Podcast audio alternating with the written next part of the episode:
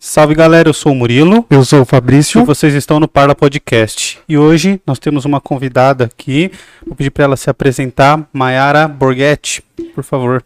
Oi, gente, eu sou a Mayara, eu sou astróloga, taróloga, terapeuta holística, estudo, pesquisadora de filosofia, sou tantas coisas que eu nem saberia dizer. É, e é isso, assim, eu sou uma pesquisadora da vida, vamos dizer Pô, assim. que bonito. Que bonito. bonito mesmo, cara. Peraí, você falou um que eu não- uma palavra que eu nunca ouvi falar. Você falou que é astróloga, Isso. Taróloga. Taróloga, eu sou pesquisadora em filosofia, Mas, você... Pesquisador em filosofia. Isso, mas não, antes você falou, antes do pesquisadora você usou um outro termo. estudiosa, oraculista, talvez. Oraculista. O que, que é oraculista? Ah, é aquela que vai usar de diversas ferramentas para ler o destino. Hum, entendi. entendeu? É possível, Ma, ler o destino das pessoas? É possível. As coisas estão escritas, é isso? Pô, isso é um assunto complexo, mas eu vou tentar traduzir isso. A nossa sociedade capitalista, ela diz que não, Hum. né? Que a gente pode acordar quando todo mundo tá dormindo e aí a partir disso a gente vai conseguir qualquer coisa. É o trabalho enquanto eles dormem? Exatamente. Só que isso é uma grande mentira. É um golpe que eu não caio, não. pois é. E a gente nasce com determinados metabolismos do corpo, a gente nasce numa família, um dilema familiar. Isso é possível saber previamente, entende? Entendo. Então, o oraculismo me conta isso. Entende? E aí o ponto chave é o que eu faço com isso. Daí pra frente aí você vai filosofando pela vida, mas a trama ela tá dada. Ah, cara, agora você me pegou, hein? É muito louco, né? Agora eu vou ficar um tempão pensando nisso, velho. Então nada é o acaso. Nada é o acaso. É mais ou menos assim, ó, pensa. É, eu consigo saber que na quinta-feira você vai estar na padaria. Eu não sei se você vai estar comendo um pedaço de pizza com cerveja, se você vai estar comprando um cigarro, ou se você está tomando um café da manhã. Eu não consigo saber isso. Mas Tá. eu sei que você está na padaria. Esse é o fato. Uhum. Entende? É daí que surge o, o bagulho, que é da hora. A minha escolha, então, assim, existe um livre-arbítrio, então, e o meu livre-arbítrio estaria preso nessa, nessas escolhas, entre escolher pão na chapa ou uma fruta, sabe? Exatamente. Então, por exemplo, assim, ó, na antiguidade, que é onde a gente tem o maior uso dos oráculos, é, isso era assunto de Estado, não era assunto do povo, né? Então, um, um oraculista, o, o oráculo, ele fazia parte do, do conselho do império para saber, por um exemplo, se a mulher com quem o imperador ia casar, ela era fértil. Porque isso era muito importante para o Estado, entende? E a gente consegue ver isso no mapa astral. Hoje em dia eu posso escolher não ser mãe, mas eu tô lá fértil no meu destino, entende? Então, esse é o- o negócio, essa é a matemática. Tá, deixa eu ver se eu entendi. Você pode escolher entre ter ou não ter um filho. Isso. Mas se o seu destino tiver escrito que você será uma mãe, isso vai, vai acontecer ou eu entendi errado já? Mais ou menos, vai acontecer uma coisa do tipo um período da minha vida, tudo propício para eu engravidar. Entende? Lógico, hoje em dia, na, na nossa vida contemporânea, eu posso não ter, usar a pílula, eu posso não escolher ter mesmo depois de engravidar, eu posso um milhão de coisas, Sim. entende? E não ter esse filho. Mas lá atrás, quando o oráculo era muito importante, é, e de ordem dos reis e tal, isso não era tão fácil assim. Então, como estava tudo organizado para aquela mulher engravidar e ela seria a esposa do imperador, se saberiam que ali ela seria a mãe, entende? Esse é o, o ponto. Então, o oráculo era um artifício de guerra, entende? Que inclusive foi quem disse que Sócrates era o cara mais rico, mais inteligente, né? da- da- verdade, Foi é o verdade. oráculo. Então, o Era uma oráculo, mulher orácula, né? a pitonisa, entende? Então, Minhas aulas de filosofia com o Camalho estão estão valendo. E da onde surge esse primeiro estudo, essa da onde parte o conhecimento humano sobre essa mística, não sei como é o nome exato. Então, a gente tem muitos oráculos. Tem oráculo desde a astrologia, como a gente conhece hoje, o tarô, mas existem oráculos de varetinha, existem oráculos de tripa. E isso é muito anterior. As pitonisas, que são essas da, da Grécia Antiga, por um exemplo, elas eram sacerdotisas de Apolo, que elas ficavam lá no templo de Delfos, E dizia, e aí eu já não sei muito bem como isso funcionava, que saía uma, um vapor daquela região. E esse vapor deixava elas meio doidonas, assim, sabe? E elas tinham essas visões. Então, assim, o oráculo em si, ele é bem anterior ao que a gente pode datar. A astrologia, que é uma das mais antigas aqui, como a gente conhece, ela é um intercâmbio cultural do Egito e da Mesopotâmia. Então tinha o calendário lunar na Mesopotâmia e um calendário solar no Egito. E aí, quando começa a acontecer a Alexandrina e tudo mais, isso se mescla, e aí a gente tem todo um período ali helênico nascendo, e aí a astrologia forma ali como um grande oráculo, sabe? E isso vai perpassando durante as eras, assim. Já o tarô, ele também não tem uma pessoa que foi lá e fez o tarô de primeira. Existiam os naipes, que eram de jogar, jogatina. Só que isso era focado para sempre realeza, né? Quem jogava tarô era a realeza. Uhum. Isso a partir dos naipes. E aí chegou uma época ali, mais ou menos no século XV, Idade Média, que se criou os arcanos maiores, que são esses daqui, por um exemplo, e eles têm os cenários, né, do, do, da realeza. Então essa carta mesmo, que é a carta do juízo final, ó, é o julgamento. Nossa, e ela tava aí por cima? Isso, é a Vixe. carta do juízo final. Então tem um, um, anjo com uma trombeta, tem um rapazinho em cima no meio, que seria como se fosse essa divindade, o anjinho da, da... Cara, essas cartas são lindas. São. E as pessoas saindo da cova, né? Então, aqui eles estavam retratando a convivência social, sabe? E aí disso vai vindo, e isso vai vindo, aí chega, sei lá, na modernidade, o Crowley já vai colocando magia nisso, sabe? E isso vai acumulando, isso vai seguindo, né? Então, você pensa, a gente tem oráculo antes da astrologia, a gente tem astrologia e logo depois a gente tem tarô e a gente vai. O oráculo, entender o futuro é uma das grandes questões da humanidade, entende? Cara, a coisa mais valiosa que nós temos é a informação, né? A, a, as guerras são vencidas não pelo por quem tem o exército maior, mas por quem tem as melhores informações, né? E imagino que numa na antiguidade isso devia ser era uma das armas mais importantes do, de qualquer nação, né? De qualquer império. Se eu não me engano, é no filme 300 que tem uma cena dele indo lá no oráculo, ver se ele vai ou não. Na série Vikings, né? Tem ele muito, né? ele lame a mão. Então, assim, isso é uma mística que, que corrói muito a gente. Porque o medo do futuro, ela, ele é um problema, né? Se a gente não anda, não faz coisa, tem todo um receio do futuro. Isso daqui responde, sabe? Então, hum pode vir racionalismo, sabe? Igreja, Idade Média e tal. Isso não morre. Isso vai passando, porque faz parte da nossa busca enquanto indivíduo, sabe? Enquanto sociedade e tal. O ser humano é curioso. Yeah. É demais. Principalmente quando é sobre si. É. Né? E sobre suas dores, né? É. é.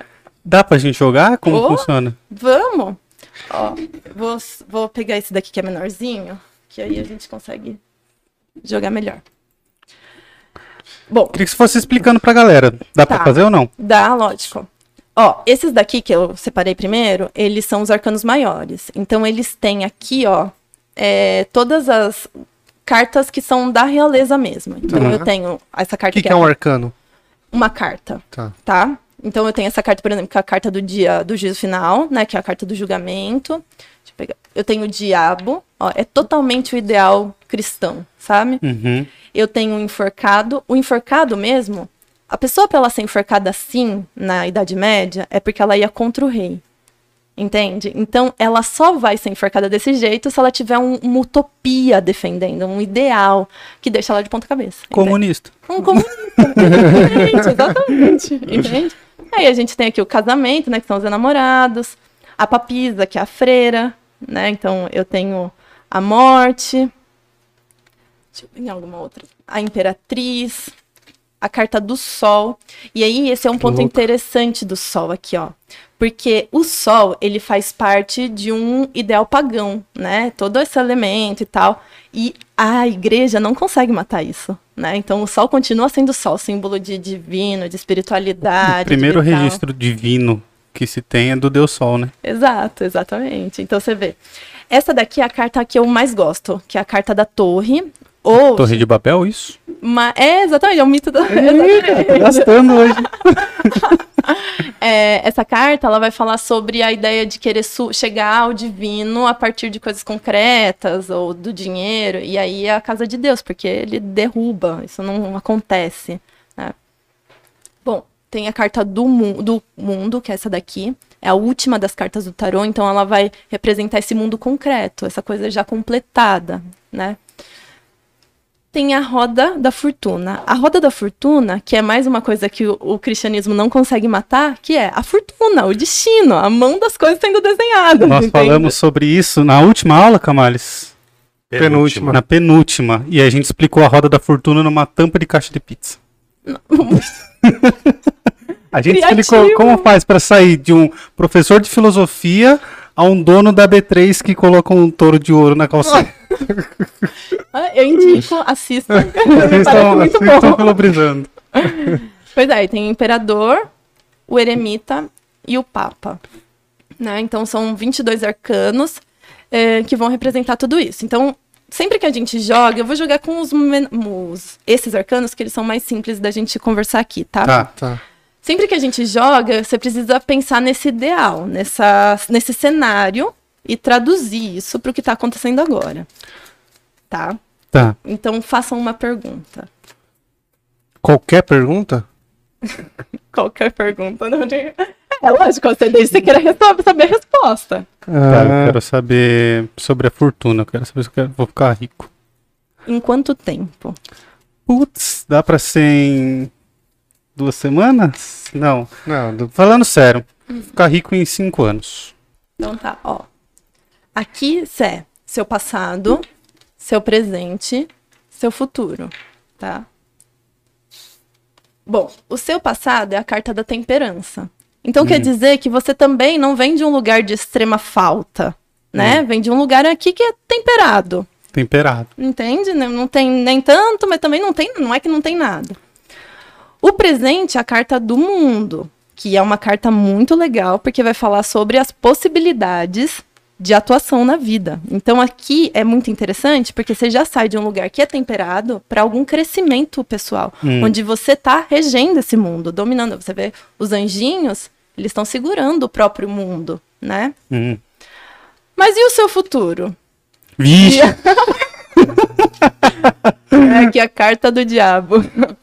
Bom, o diabo, diferente do Papa, ele não tem pretensão de religar a gente a lugar nenhum. Hum. Ele tem a pretensão de tensionar, fazer com que a gente fique aqui, perdido entre as coisas, amarrado na matéria. Hum.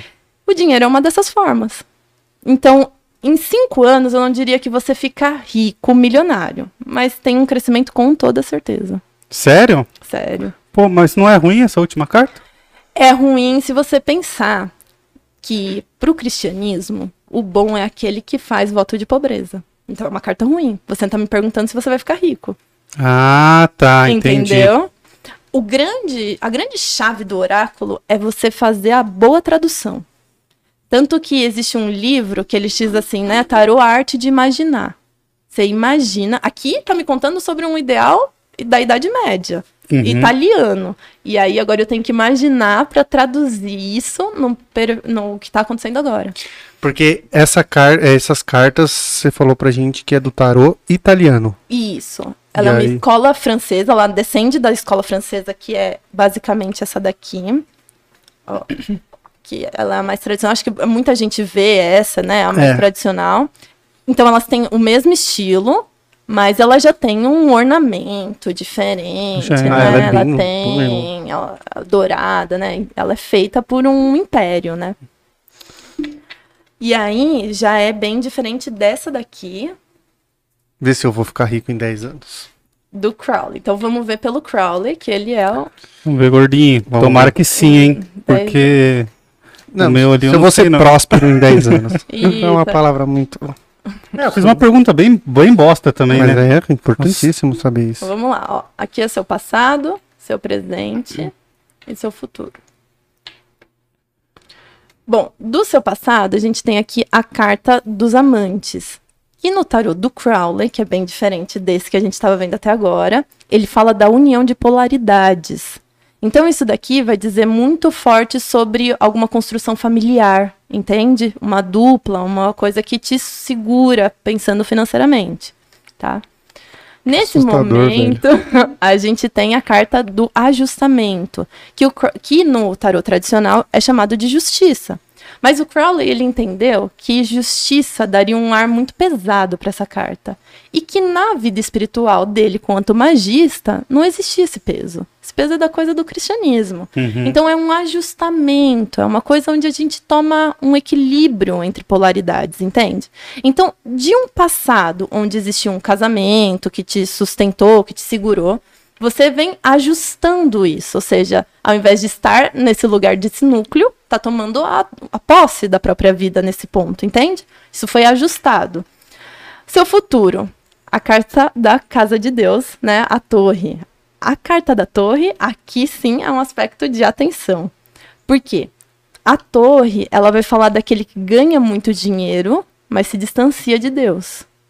Então é aquela que o Deus manda esse raio, né? Então esse é o olho de Deus e ele mandando o raio que destrói a torre.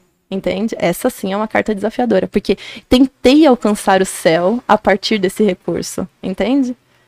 São os coaches que a gente tá falando. Entende? Entendi, atenção, atenção. Atenção, hein, gordinho. Mas, de certa forma, não é ruim se distanciar de Deus. Não, ah, Deus- o Deus é seu, né? Você acredita no que você quiser, É que até, até a, a figura de Deus não é interpretativa. Não pode ser? Pode. Deus pode ser, sei lá, seus filhos, sua, sua, sei lá, sua família, alguma coisa que é muito importante pra você, talvez. Ou eu tô falando groselha? Não, não tá. Mas aqui, na verdade, o ponto importante da carta da torre é a ideia de construção de algo ilusório. Então vamos supor que amanhã você resolva investir numa coisa super inovadora, mas que não te dá recursos. Isso quebra. Um podcast? É, não, não quis dizer nada. mas- Não, mas ou então numa super nova criptomoeda no metaverso, sabe? Algo nesse sentido. Então, um ponto seria mais de atenção nesse caso, ou seja, um investimento um pouco ilusório, entende? Hum. Que te afasta desse Deus que poderia ser os seus objetivos. Então, se eu estivesse fazendo esse jogo, né? Você me pagou, estou só eu e você, eu diria pra você, olha, tenha muito claro quais são os seus objetivos. Não se perde muito deles, entende? Que há grande chance das coisas serem positivas, porque você só cai se você tiver um cavalo, você conseguiu construir. Então os recursos se chegaram, entende? Só tenha claro aonde é que você quer chegar. Aí, gordinho, precisa aprender. É, legal, é legal. Pô, é muito louco isso aí. Tá, e aí quais são as diferenças dos baralhos? É baralho, é baralho o É nome? baralho, é Tá. Qual, é- qual é a diferença deles? É a escola que eles estão pautadas? Exato, exato. E principalmente o ato mágico. O que, que é um ato mágico? É, é aqui, ó. Por exemplo, essa daqui é a escola francesa. Então, a escola francesa ela tem esses desenhos e tal, e ela tá é, representando, correspondendo processos da vida cotidiana. Esse também é uma escola francesa, mas tem uma questão artística maior. Então, aqui ele tem um ar. Ele vai estar na mesma linha de pensamento, mas ele vai ter um ar aqui muito mais focado em outros objetivos, tá? Que ainda assim é aqui agora. O tarot do Crowley, ele constrói a narrativa dele para fazer magia, Tá. entende? Então, por um exemplo, a carta da força é uma mulher em cima de uma besta, tá? Ela tá segurando uma luz. Ela tá segurando essa coisa assim, e aqui ela, eles chamam em Telema de Babylon, que é uma deusa, né? E essa besta esse instinto, e aqui ela é uma carta que fala sobre magia sexual. Então, quando o Crowley cria essa carta, ele vai fazer magia a partir dela, entende? Ela vai representar o ato mágico dele. E a daqui você tem todo um imaginário a partir dessa filosofia né, ocultista. Então, até a mesma carta de, da Casa de Deus, né, que é a carta da torre. Essa seria uma ideia de uma magia sexual, mas entre homens. Porque seria, é, enfim, anal, né, Uhum. entende? E é a partir desse lugar que ele vai fazendo esse ideal, esse cenário, essa correspondência imagética, entende? O fato do, do oráculo é a, é a iconografia, é a correspondência, entende? Então, até em magia astrológica, você entende, por exemplo, que o alecrim é assunto do sol. Então, vamos supor que eu queira, tô desvitalizado. E aí você vai fazer uma magia astrológica. Eles vão lá, pega todo o ouro, coloca ao redor e dá chá de alecrim. A ideia é criar todo um imaginário, todo um cenário que faça você, a partir da correspondência, trazer essa ideia, essa imagem, que vai fazendo com que você, psicologicamente, vá tentando se animar, vamos dizer assim, né? Uhum. E é basicamente isso. Então, tanto a magia, quanto os oráculos, quanto toda essa mística, ela tem relação direta com o um processo de correspondência. Que está é, no Caibalion, por um exemplo, né? É o segundo princípio hermético, que vai falar aquilo que está em cima é igual ao análogo que está embaixo. O que, que, é um Caibalion? Caibalion é um livro é, escrito por um tal de Hermes Trismegisto. Que é o disco do. do, de, sim. do George. é, ele mesmo. Só que esse é, Hermes Trismegisto, ele não foi quem escreveu o Caibalion esse, né, que é esse verdinho pequenininho e tal. Esse livro, ele é de 1901, se eu não me engano, hum. tá? Mas o hermetismo, ele é lá de trás, da época uh, do Egito e tal. Então, esse Hermes Trismegisto quer dizer três vezes iniciado, né? Então essa lei hermética, ela tem relação direta com esse processo de correspondência das coisas. E aí entra numa pira filosófica, que aí você sai dessa ideia da vida cotidiana e você vai começar a abarcar nas piras que os caras tinham lá atrás, sabe? Que é, pô, porte, é, desculpa, pote hermético, quer dizer que não entra ar, né? Uhum. Então a astrologia é um saber hermético. O mundo é um saber hermético. O todo. Essa é a pira, o todo. Então, não existe transcendência. Não existe um Deus fora. Existe tudo aqui acontecendo ao mesmo tempo. Mesmo a pira do Deus de Spinoza, mais ou menos, entende? O o mundo platônico, então, não, não existe. Isso, não. O mundo é... das ideias não. é brisa. O cristianismo acabou ali, ó, entende? Isso. Vem com Aristóteles. tá. Pois é. E, então, é, se não tem transcendência, é tudo hermético. O que está dentro é igual ao análogo que está fora. O que está em cima é como está embaixo, assim na terra como no céu.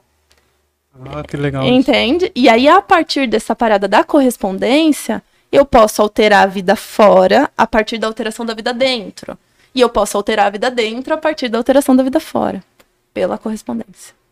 Esse princípio é que vai desenrolar vários paradas mágicas, vários oráculos, várias coisas, porque surge da ideia de que não tem fora.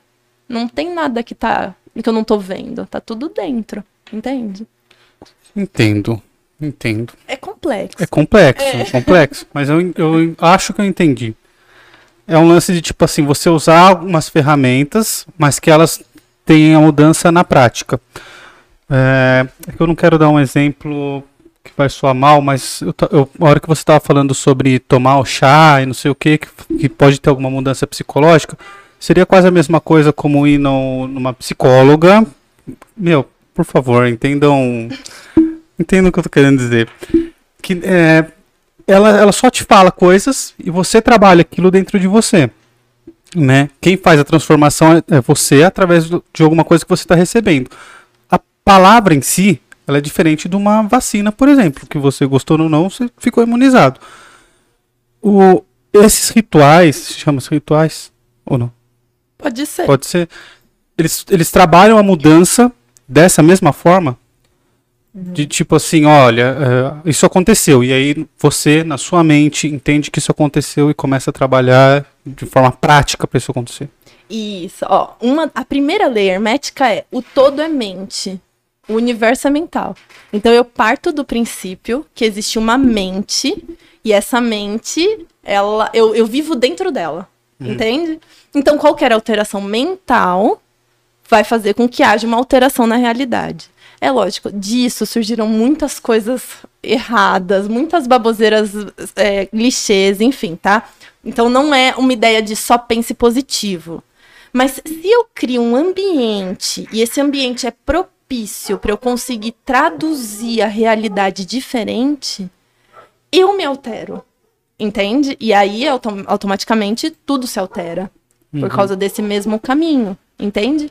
Por isso que algumas linhas de magia, já vindo para esse lugar né, da, do Crowley ou do, da magia do caos, vão dizer que não existe uma verdade universal. Uhum. Entende? Porque tudo é a forma como você traduz a realidade. Por isso que o ato mágico, os oráculos, é linguagem, é tradução, é Hermes, é assunto do grande Deus da comunicação, entende? Não é Deus, entende? Eu entendo. Hermes é o deus do direito também. Que é. É. o que leva os argumentos, o que leva a informação. Eu achei que hum, poderia ter a ver com Júpiter, né? O deus da justiça, não? Pode ser também. Pode ser. Que interessante. Mas eu lembro que eu vi na faculdade, que Hermes era um deus do, do direito. Ah, não, eu vi quando fui comprar o anel. Hermes Aí- é o mensageiro de É. Júpiter. Ele é o que faz o Ah. meio-campo entre os homens e, de- e os, e os deuses olímpicos. E o Hermes é também da medicina, né? Da cura, é o... só que também é o ladrão. Então eu não sei. Eu, Acho que aí tá. Depois eu quero Abi. entender, inclusive, o, o carteado do Crowley aí, que eu acho que deve ser um pouco diferente, né? As visões. Eu acho que muda totalmente a visão do Crowley, do, do baralho do Crowley para os outros, né? Totalmente. Então é totalmente pagão, assim, alguma coisa mais ocultista mesmo. É bem, na verdade, é bem ocultista. Tudo muda mesmo aqui, né? Mas Ó. essa coisa do, do, do Hermes, é essa carta aqui do tarô, ó, que é o Uhum. mago, isso. Que ele pode ser o magista, mas ele também pode ser o charlatão. Hum, Entende? Isso é Hermes. O Crowley, ele vai entender. Bom, então tá. Se temos lá no tarô de Marsella, né, o, o, o mago. A gente tem o, o Hermes na mitologia. Eu também vou colocar um mago. E aí ele coloca aqui o grande deus Hermes, sendo o próprio corpo do Hermes o caduceu. O que, que é o caduceu?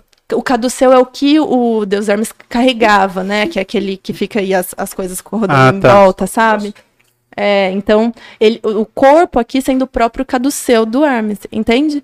E aqui ele vai falar diretamente do ato mágico. Aqui, o mago é aquele que cai de uma cefira da árvore da vida, e aí é toda uma parada dele, né? Aqui não, aqui poderia, a gente poderia pensar que ele é quase um, um- tá fazendo uma comida, talvez, sabe? Não, não dá pra eu saber se ele tá fazendo, vendendo alguma coisa, sabe?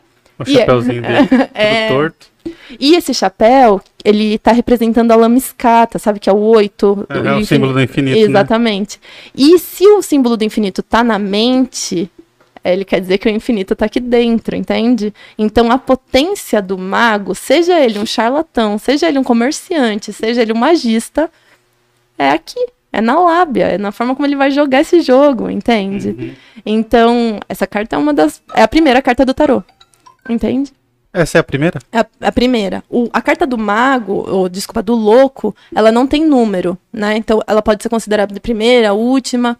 Essa daqui é a um mesmo, Uhum. sabe? A primeira. O mago. Uma- que é por onde a gente começaria essa jornada. Pô, que Que legal. legal. E como que funciona na parte de, de trabalho? Tipo, por exemplo, a pessoa ela tá interessada e ela vai até você e aí você vai determinar para ela qual o melhor baralho para ela, como? Como que você define que- o tipo de trabalho que você vai lidar com aquela pessoa? Existe... Então, aí vai depender muito do que o tarólogo ou a cartomante estuda, né? Essas aqui, eu não costumo jogar, por exemplo, com a do Crowley. Entende? Tanto a do Crowley quanto alguns oráculos que têm a ver com magia, eu acabo deixando para estudos filosóficos ou pelo menos esotéricos. Eu jogo muito mais com essas. Mas porque eu me identifico mais. Não tem muito a ver com a pergunta em si. Tem a ver, na verdade, com a teoria por trás. Se você é um telemita e gosta muito do Crowley, você vai preferir jogar com esse daqui, porque você já entende da filosofia dele, entende? Eu prefiro jogar com esses. E aí é isso. Então eu prefiro deixar esses daqui para estudar telema, por um exemplo Entendi. tá? É, agora, existem os métodos. Aqui eu fiz uma jogada simples de passado, presente e futuro. Uhum. Existem métodos mais complexos, por um exemplo, da gente fazer uma análise envolvendo o que tá próspero, o que não tá, como as coisas vão se desenvolver. Existe um método da gente tirar 12 cartas representando a própria mandala astrológica. Então são 12 cartas, a gente vê o cenário completo da vida. Putz, que legal. E isso é interessante em que sentido? Porque depende do que você quer, né? Você vai chegar e falar, bom, eu quero saber do meu relacionamento. Aí eu faço uma jogada que chama Templo de Afrodite, e ali eu leio tudo. Leio se tem ex, se não tem, se tem. se- por exemplo, não é que eu leio se tem ex, né? Eu leio assim, ó. Existe alguma influência externa vinda da outra pessoa, vinda da sua parte? E aí a gente consegue entender todo o cenário do que tá aquele relacionamento. Então as pessoas elas me procuram muito mais para tentar entender o presente do que o futuro.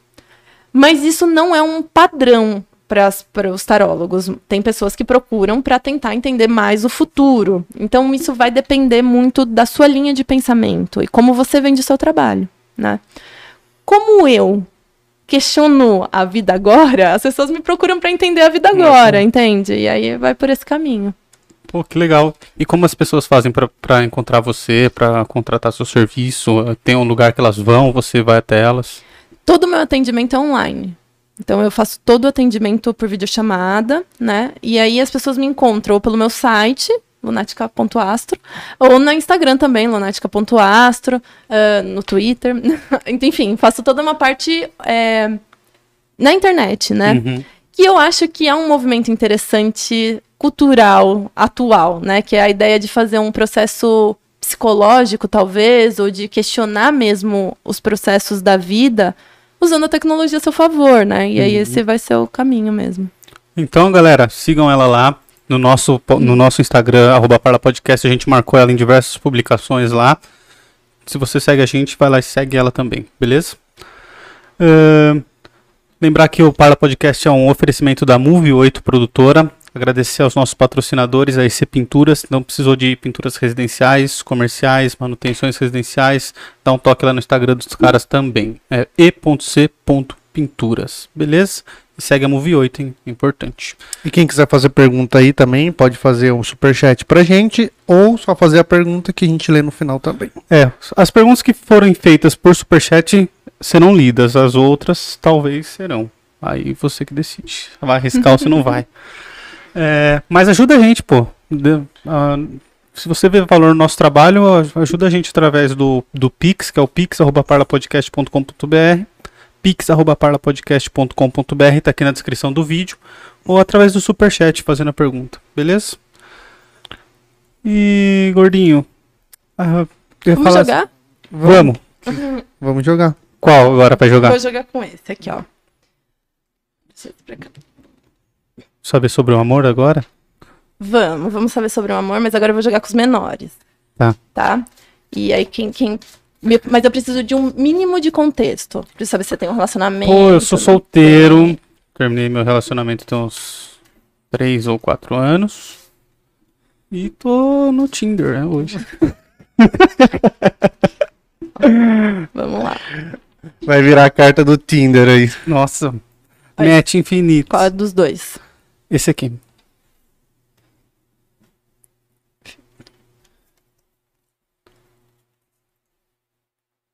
Expectativa. Quero casar. Bom, essa carta que eu acabei de virar é um 3 de ouros, é o que tá bom pra você. E a carta do 3 de ouros é uma carta de relacionamentos estáveis, extremamente estáveis.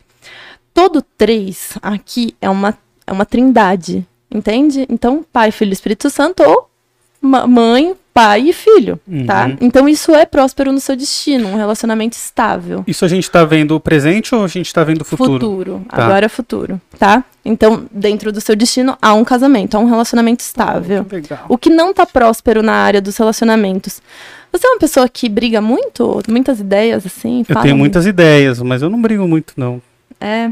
Bom, cinco de paus é uma carta que vai me falar muito sobre energia muito solta, sabe? Uma hora eu tô fazendo uma coisa, outra hora eu tô fazendo outra, e aí eu nunca tô muito focado em uma coisa só, em- e isso acaba fazendo com que a energia fique brigando ali. Hum. O que atrapalha um pouco a ideia de construir algo muito concreto, tá?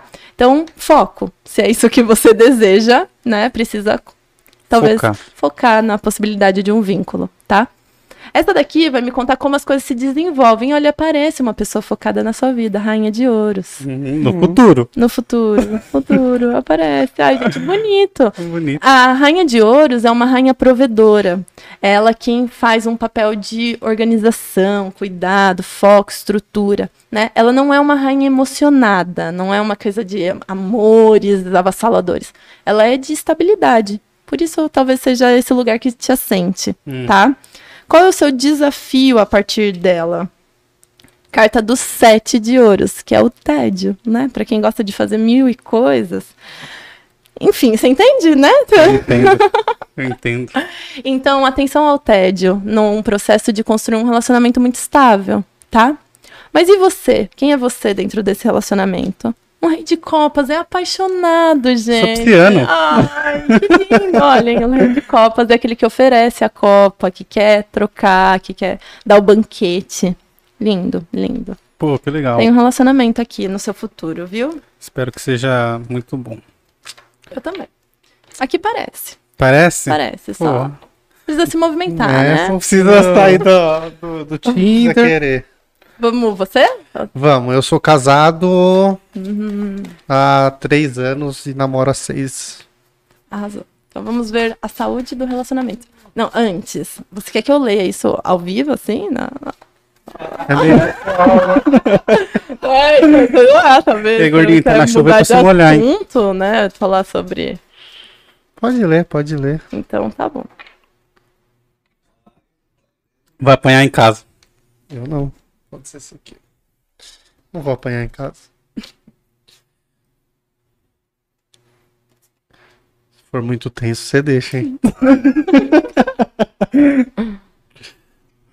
É, Bom, temos aqui um 4 de paus. Isso é muito legal, na verdade. 4 de paus é uma carta que fala de uma estrutura, como se fosse quatro vigas, né? Só que o paus no tarô é sempre fogo. Então, tem uma estrutura que é animada, que tem movimento, que é divertida, tá? Então, esse é o ponto muito positivo desse vínculo, tá?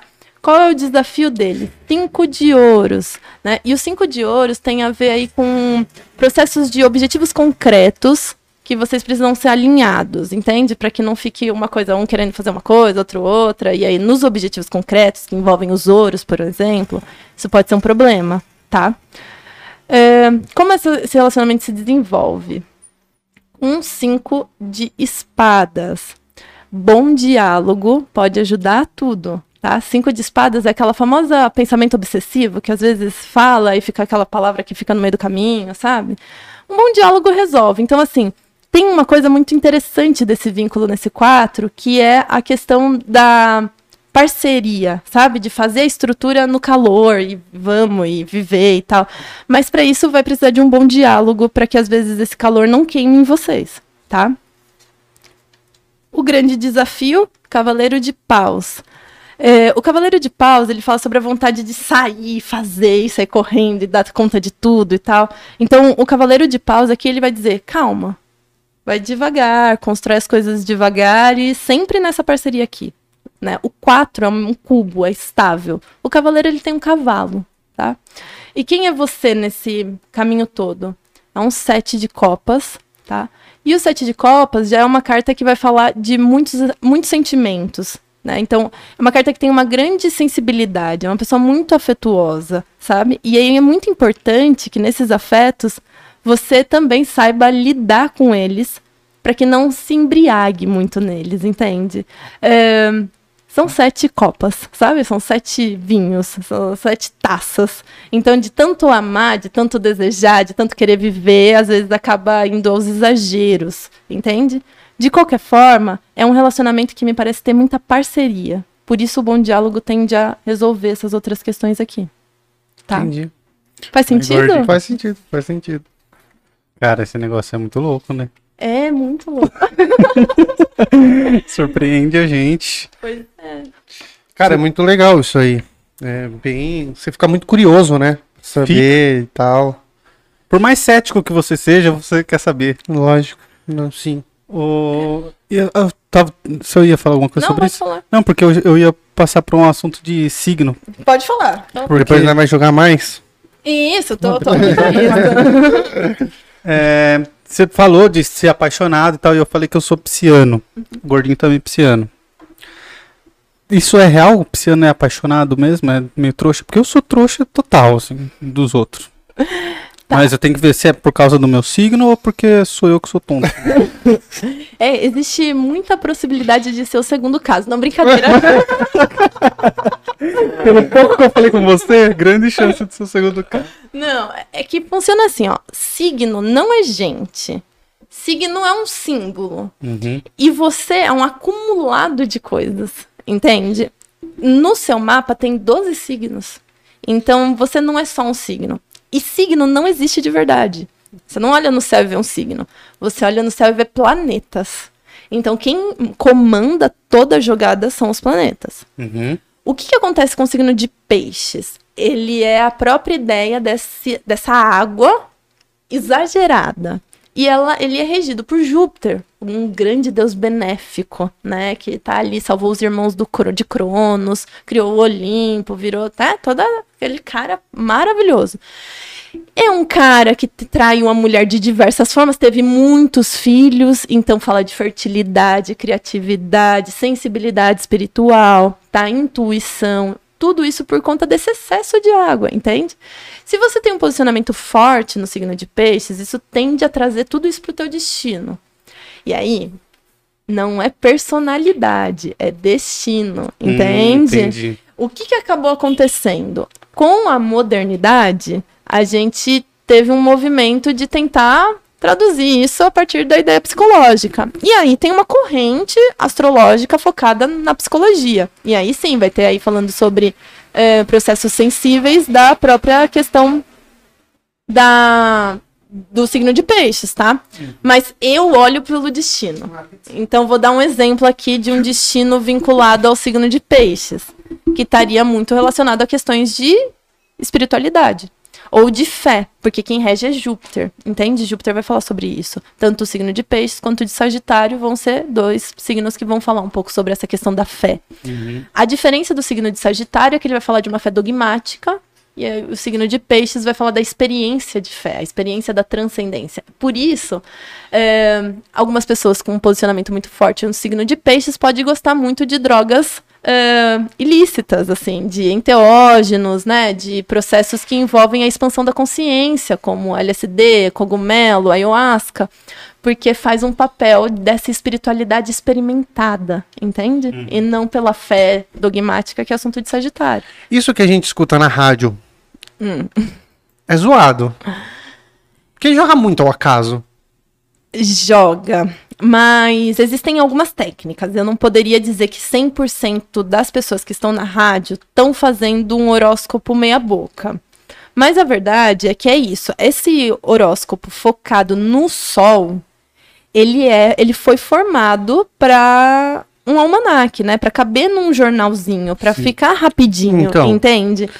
E aí ele massifica as pessoas, entende? Ele, ele- existe uma técnica para fazer isso dentro da astrologia, mas pode ser que não faça nenhum sentido para você, porque ele tá massificando, ele tá partindo do princípio de que você é um único ponto, entende? Por que, que a gente tem essa visão que o, o Sol é o principal? Ele- pelo que você está falando, ele não é necessariamente principal. Ele depende, ele tem o mesmo valor que os outros. Isso. É, o Sol ele é o principal, ele foi considerado o principal porque ele era o mais fácil de saber. Ah, Entendeu? Pode crer. Pensa assim, ó, acon- acontece o seguinte, a astrologia, auge da astrologia, coisa muito foda, todo mundo adora oráculos e tal, Idade Média. E aí, a astrologia não pode ser feita, né? Todo mundo ia morto nessa ideia. Então, só sobrevive a astrologia médica. Aquela que vai falar sobre temperamento, sobre ungentos, só sobrevive essa. A vida vai correndo, a a, Idade Média acaba, a modernidade chega, toda uma, uma questão científica em cima, desvalorizando a, a astrologia. Só que isso fica no imaginário das pessoas, né? Mas a gente desclassifica. E aí, nas re- revistinhas femininas, eles precisavam colocar alguma coisa. E aí, eles colocaram os signos. E aquilo vendeu. Entende? Porque, né, era isso. E o sol é o mais fácil de você saber. Só que é muito mais foco, muito mais certo saber a partir de uma questão psicológica, olhando o ascendente do que o sol. Entende? Entendi. Eu mesma sou Mariana. As pessoas acham que eu sou muito brava. Em alguns momentos eu sou, mas acho que todo mundo seria Todo em mundo alguns, é, né? alguns momentos, exatamente. Eu tenho ascendente Sagitário. O meu papel é muito mais de fazer piada, de falar de filosofia. Quando eu fico irritada, eu vou ler filósofos que ficaram irritados, sei lá, Nietzsche mandando Deus morrer, sabe? Entende? Então, é um outro jeito de personalidade que não tem a ver só com a raiva em si, que seria o assunto do meu sol, por um Uhum. exemplo. Entende? Você falou sobre temperamentos. O que são Temperamentos. isso? Lá atrás, né? Então imagina, era helenística aquela parada, os caras tentando ter o mínimo de medicina que era possível.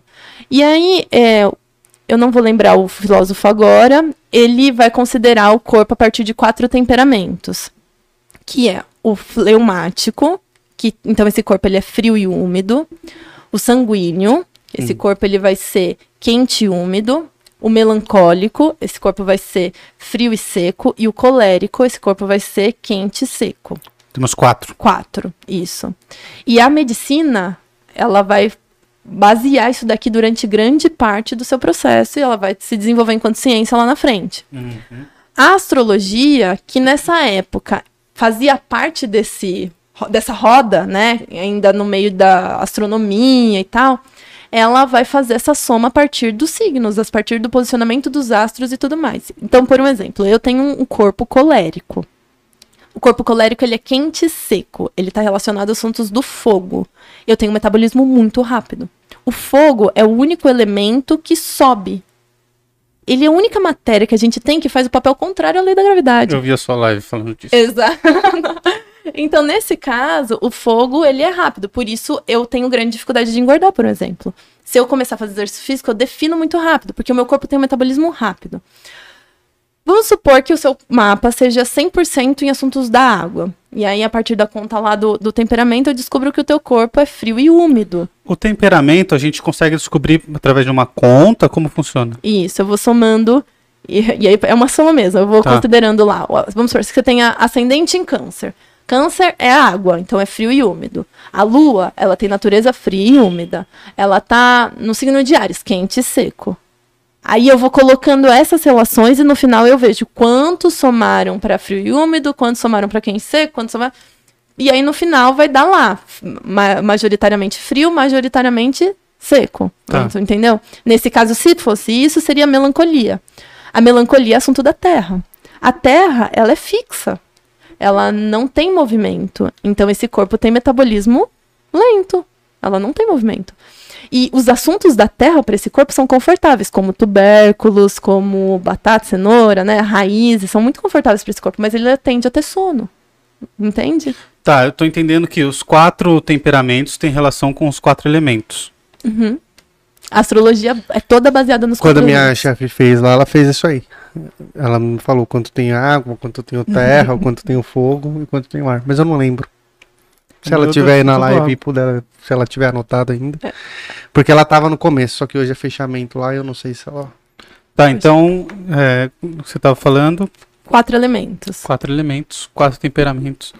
O seu é de fogo. Eu sou fogo, exatamente. É, fogo é o quê? Sanguíneo? Fogo é colérico. Colérico. Isso. E aí, qual é, no corpo, a referência, a correspondência do fogo com o corpo é a bile. Então, o corpo colérico, ele tende a ter gastrite. A bile, bile Bile. do, do estômago. Isso. O ar, que é quente e úmido, tem relação com o sangue. Que é esse que vai fluindo o corpo inteiro, entende? Então isso vai ter os seus dilemas a partir da ideia dos sanguíneos, os problemas, né, as doenças vindo desse lugar. É, o mesmo em relação aos assuntos de água, os mesmos assuntos de terra. Um exemplo que eu acho que é maravilhoso é que esses astrólogos mais tradicionais, né, eles diziam, por exemplo, para um corpo melancólico, que é assunto da terra, ele não deveria ver o pôr do sol. Porque o pôr do sol, ele vai trazendo a frieza e a escuridão da noite. Hum. Então, isso tende a trazer mais melancolia para esse corpo, entende? Então, o corpo melancólico é indicado a ver o nascer do sol, o sol chegando. Por quê? Para equilibrar as potencialidades daquele corpo, ele precisa trazer fogo, que não que lhe falta, entende? Entendi. Então, essas correspondências, imagina, eram os caras tentando pensar em como viver, sabe? Por isso que é muito louco, é muito legal. Cara, é muito legal. Eu, eu adoro essas- esse simbolismo que as coisas têm, que as coisas carregam. É, Eita. É isso. Vocês são. Acho que não. não. Não. Bom. Alguma pergunta, gordinho? Você quer, ah, quer fazer mais um joguinho? Vamos falar sobre o que agora? A gente falou de tarô. O chat tá como aí, Camares? Alguém sugerindo alguma coisa? Não, vamos lá. É que você que você- que você é muita coisa. A gente falou de tarô. Isso. Falamos de signo. Mais ou menos. É. Vocês querem falar de signo? A gente pode falar de signos, signos mesmo, ó. Sim, é, eu queria falar de signos. Vamos falar de signos, Tá. tá? Então, só que assim, eu vou desmistificar algumas Tá, coisas. é, o que que é? Isso. Que é- Tem lá, a gente tem o céu e a roda zodiacal, que é por onde os planetas passam, tá? As constelações não são signos. Isso é muito importante. Existe a constelação e cada constelação tem seu tamanho. O signo é uma porção do céu de 30 graus. É isso. Então, os signos sempre vão ter 30 graus. A constelação é outra coisa.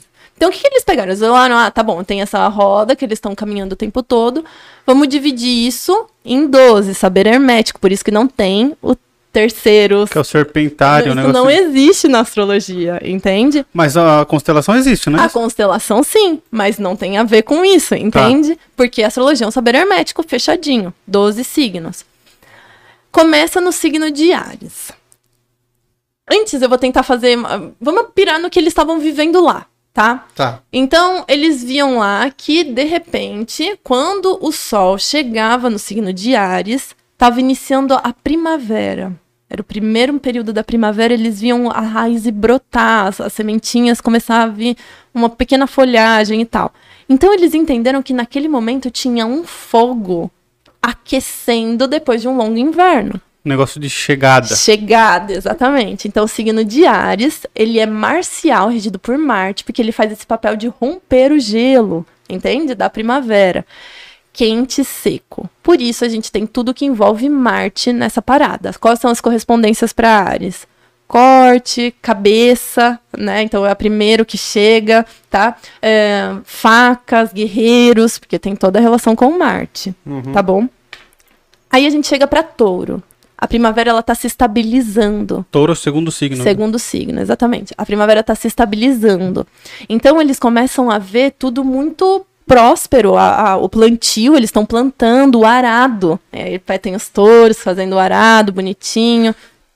Que mês que é Ares? Ares é março, começo de março. 20 de março é o in- ingresso do Sol em Ares. Tá. Mas ele pega março, majoritariamente ali abril. Tá, Tá, só pra eu dividir os meses também, enquanto você vai falando. Isso. Depois Depois, touro. Depois touro. Então aí temos ali a estabilidade da primavera. E aí a gente chega em gêmeos. Em gêmeos, a primavera já tá dando frutos. A gente já começa a ver as flores e já tá, a gente já começa a comer a planta. Tá, E aí tudo muito aéreo, muito a brincadeira, uma coisa meio jovial. Gêmeos está relacionado ao mito de Castor e Pollux, né? Que são dois irmãos gêmeos da mesma mãe, mas de pais diferentes. Um é mortal e o outro imortal. Então, ela, esse, esse signo tem relação com essa leveza da primavera, tá? Aí a gente parte para mudamos a estação. Chegamos num outro signo, câncer. Saímos da primavera. Saímos da primavera, chegamos no verão. Isso tudo hemisfério norte, tá? Então, isso é muito importante. Aqui a gente tá no inverno, no signo de câncer. É, chegamos lá no, no verão.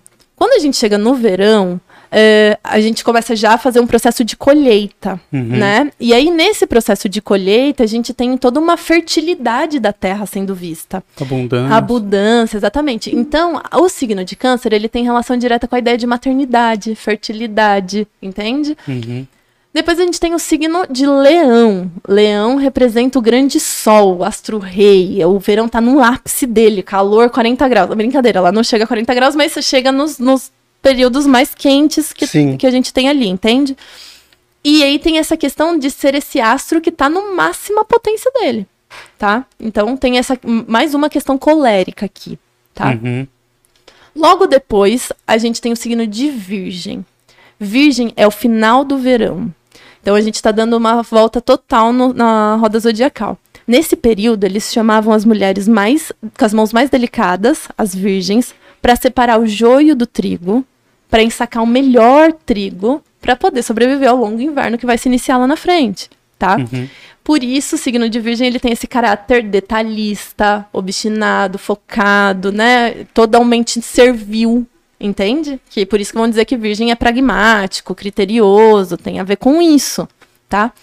Saímos do signo de Virgem, chegamos na Balança, que é o signo de Libra. É a meia estação entre o verão e o outono, tá?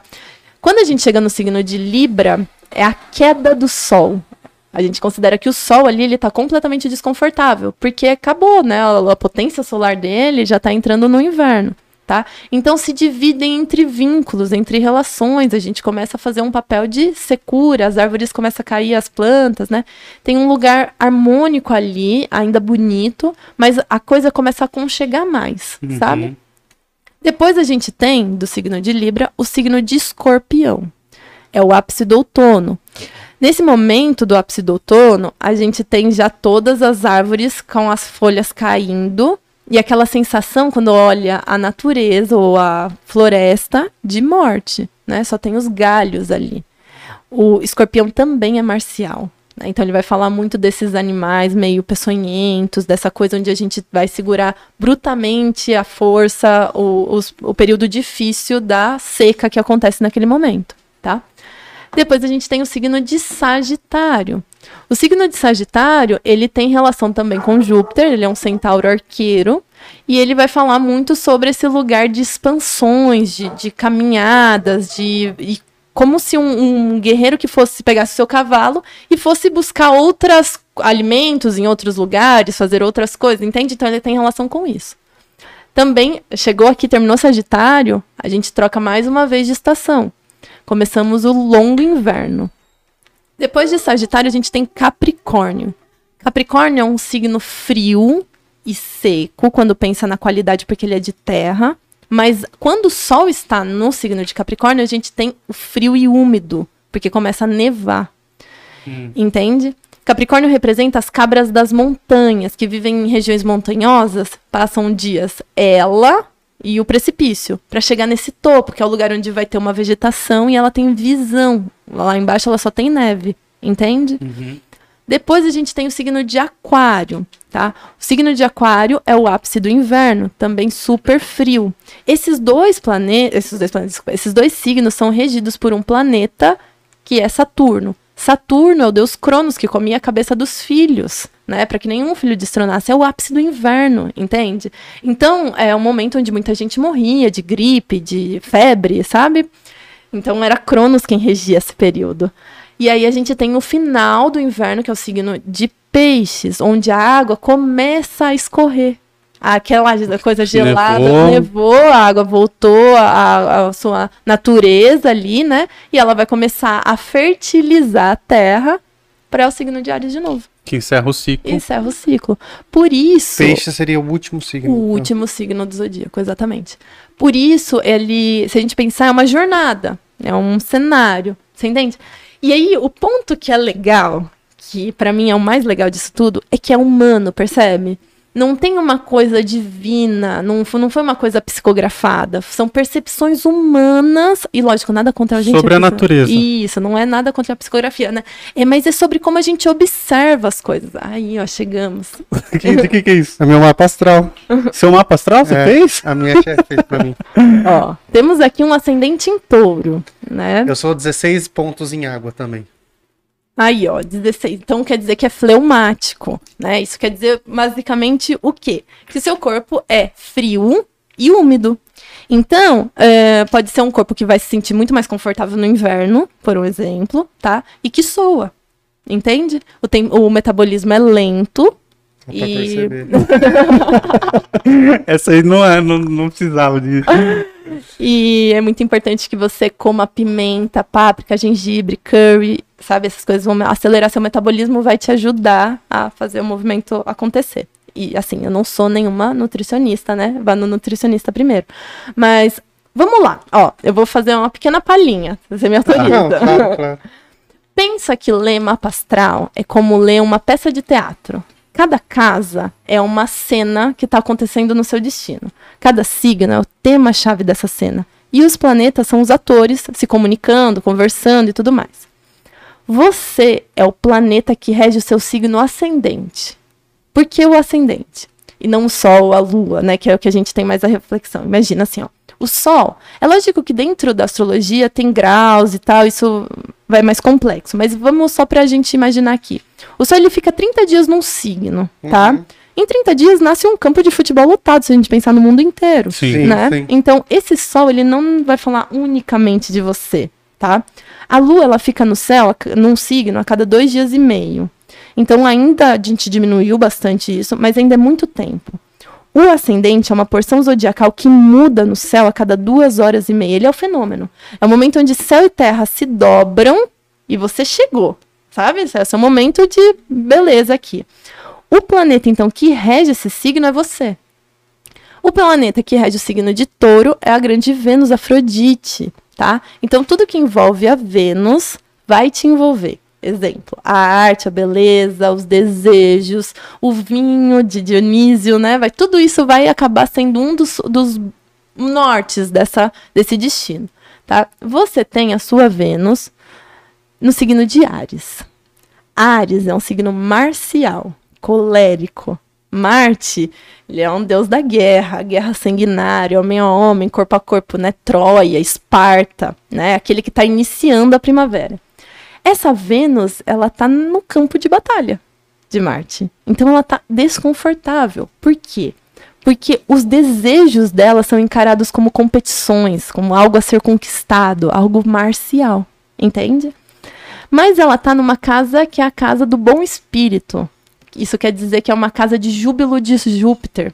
É uma casa ótima. Vai falar de bons amigos, boas relações, eh, boas relações humanas, principalmente, tá? Bons planos profissionais. Casa 11 é a casa 2 da 10. É Difícil essa parte, tá? Mas vamos lá. Quem rege essa Vênus é o Marte. E aí você tem Marte em Peixes, que é um signo espirituoso de Júpiter, sensível, empático, tá? E aí a pergunta é como é que você vai guerrear se você tem empatia com a outra pessoa, né, com seu oponente? Então podem existir dilemas no seu destino que é qual é a hora de avançar, qual é a hora de parar. Entende? E isso vai ser um ponto. Por que, que as pessoas me procuram muitas vezes? Pra entender esses dilemas e levar na terapia.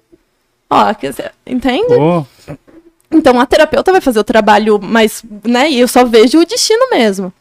De qualquer forma, existe uma recepção. Marte está numa casa que dá exaltação a Vênus.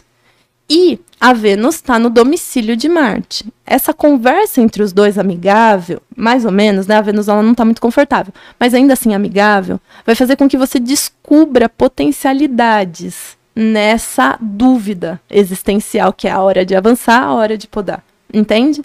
Muitas vezes pode ser a partir da expressão artística. Porque peixes é um signo extremamente artístico e touro é um signo criativo, fértil, né, dos assuntos da Vênus. Entende? E isso tá na sua casa 10, que é a casa de trabalho. Então existe uma questão profissional aqui muito importante para você. Entende? E que vai nortear muito das suas criações. E que isso não necessariamente tem a ver com pintar quadros, quando eu falo artístico, né? Mas vai nortear muito dessas criações, né? Você tem um sol em peixes na casa 10, então a área de trabalho aqui ela é muito importante. Ela é um lugar onde você vê a luz da sua vida, entende? Mas você nasceu de dia. O sol estava no ápice ali, né? Acima da linha do horizonte. Isso quer dizer que esse sol aqui é seu pai. É a relação que você tem com seu pai, como seu pai marca o teu destino. Então, quando eu olho esse sol em peixes, eu entendo que esse pai é um pai sensível e ele é um sol, ele é um luminar na sua vida. Ou seja, eu olho para um lado, eu vejo meu pai, olho para outro, eu vejo meu pai. Meu pai tá ali, entende? O tempo todo. A opinião, a forma como esse pai se posiciona em relação aos- a você vai te marcar muito. Entende? Isso é muito importante também no seu destino. Quem rege o signo de peixes é Júpiter. E Júpiter está aqui no signo de escorpião, outro signo marcial. Entende? Aqui eu tenho uma recepção mútua.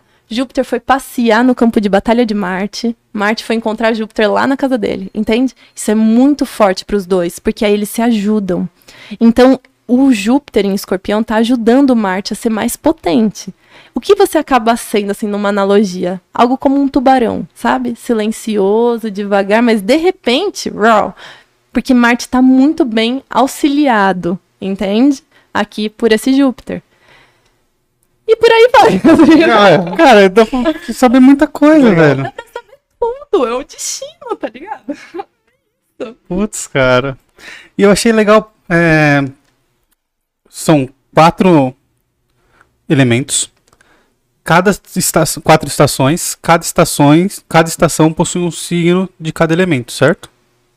Eles se intercalam, não é? Ou Possui não? três signos de cada elemento. Três signos de cada elemento. Isso, e cada estação possui um signo. Isso, tá certo o que você Tá. falou. Tá. É, e eles vão, vão alternando, né? Alternando isso. Eu não sei a ordem dos signos, nem qual é de água, qual é de fogo, qual é de terra. Isso. Touro, sei que é terra, peixes, é Começa sempre fogo, terra, ar e água. Fogo, Fogo, terra, terra, ar, ar e e água. água. Isso. Cara, minha chefe fez uma pergunta, ela fez uma brincadeira, mas eu achei interessante, que ela, ela falou assim, é... Ela falou assim, até falei pra tu perguntar se vai ter romance pra mim em 2022. Aí a minha pergunta seria assim, existe a possibilidade de você terceirizar isso? Tipo assim, eu quero saber, por exemplo, se minha chefe vai ter uma relação. Não dá, né? Dá. Nossa. Qual é o problema? Qual é, o isso. problema? Achei... A gente entra num padrão ético aqui. Sim, é um sim. questionamento ético daqui pra frente, entende? Uhum. Eu não leio diversas coisas. Você, a pessoa pode me pagar Uhum. muito bem, mas eu não leio a vida de outra pessoa. Então, Poxa. é diferente de agora você me falar, ó, minha chefe me perguntou e aí eu tô aqui, aí eu posso até ler. Mas se você me pedir pra saber sobre o trabalho da sua esposa, eu não leio por um questionamento Sim. ético, entende? Eu não falo, leio coisas de saúde. Entende? Porque daqui pra frente, aí as pessoas fazem qual alguma informação que eu falar, ela faz um, Uhum. né? E eu não leio questões que envolvam ah, relacionamentos extraconjugais. Por quê? Eu já vi isso dar merda. Entende? Sério? Ah, já. Tipo, eu tenho uma amiga, por um exemplo, que ela viu nesse relacionamento mesmo ah, uma possibilidade de uma amante. Né? E aí falou. Hum. E aí a, a mulher chegou, né, já quebrando os cachorros com o marido e tal. E aí o marido apareceu lá no outro dia querendo bater na, na taróloga, entende? Hum. Então, assim, ninguém só sabe se tem efetivamente amante ou não. Mas isso gera consequências que você não tem condições de controlar, entende? Então é melhor não mexer. Uhum. Isso, entende? Mas isso não quer dizer que o tarô não responda. E acerta? Entendi. E a... é? Esse é o mito. É, É, porque é curioso isso, né, cara? também. Porque você que tem conhecimento, você consegue saber várias coisas É sobre porque a pessoa. possibilidade de, de, de haver uma amante, ela existe em todo momento e em todo relacionamento. Exato, exato. A possibilidade ela tá, ela tá aí. Agora, afirmar que existe. Então, e aí essa coisa de eu sei jogar, já joguei pra saber sobre os meus relacionamentos, É, isso que né? perguntar, você já, faz uma astral. Não, isso aqui não vai rolar nem de perto. já, já, já teve uma briga num relacionamento assim que eu tirei essa, essa coisa, né? Essa, essa mesa que é o templo de Afrodite pra tentar entender esse vínculo. E aí eu vi assim, ó, que mentalmente estava envolvida comigo, emocionalmente envolvida comigo, mas sexualmente não. Eu fiquei tipo, ah, o que, tem alguma coisa acontecendo aqui. Aí o que, que eu fiz? Eu tirei a foto do tarô e mandei. Qual a prova que você me dá? Aí, vamos conversar? Tem alguma coisa errada? E lógico, a partir daí é importante você ver se isso é importante pra você, como no caso é importante pra mim. A forma como outra pessoa reage a isso vai dizer muito sobre como ela respeita isso em mim, entende? Ao mesmo tempo, eu tô colocando essa pessoa na parede, né? Então, é, é- É um jogo. É um né? jogo. Sim.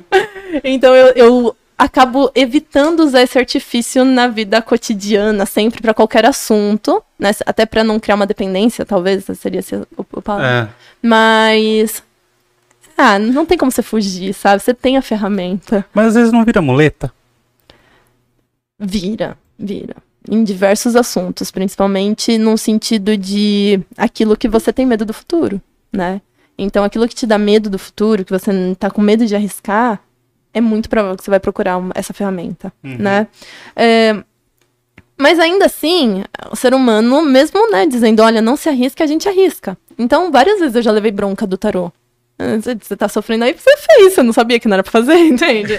Então, a vida continua, mesmo com essa muleta, às vezes a vida lá passa umas rasteiras que não tem o que fazer. Ô, Mai, tem algum limite de, de quanto você pode jogar? Porque assim, eu penso, jogamos agora sobre minha vida amorosa. Se jogar de novo, vai vir cartas diferentes, certo?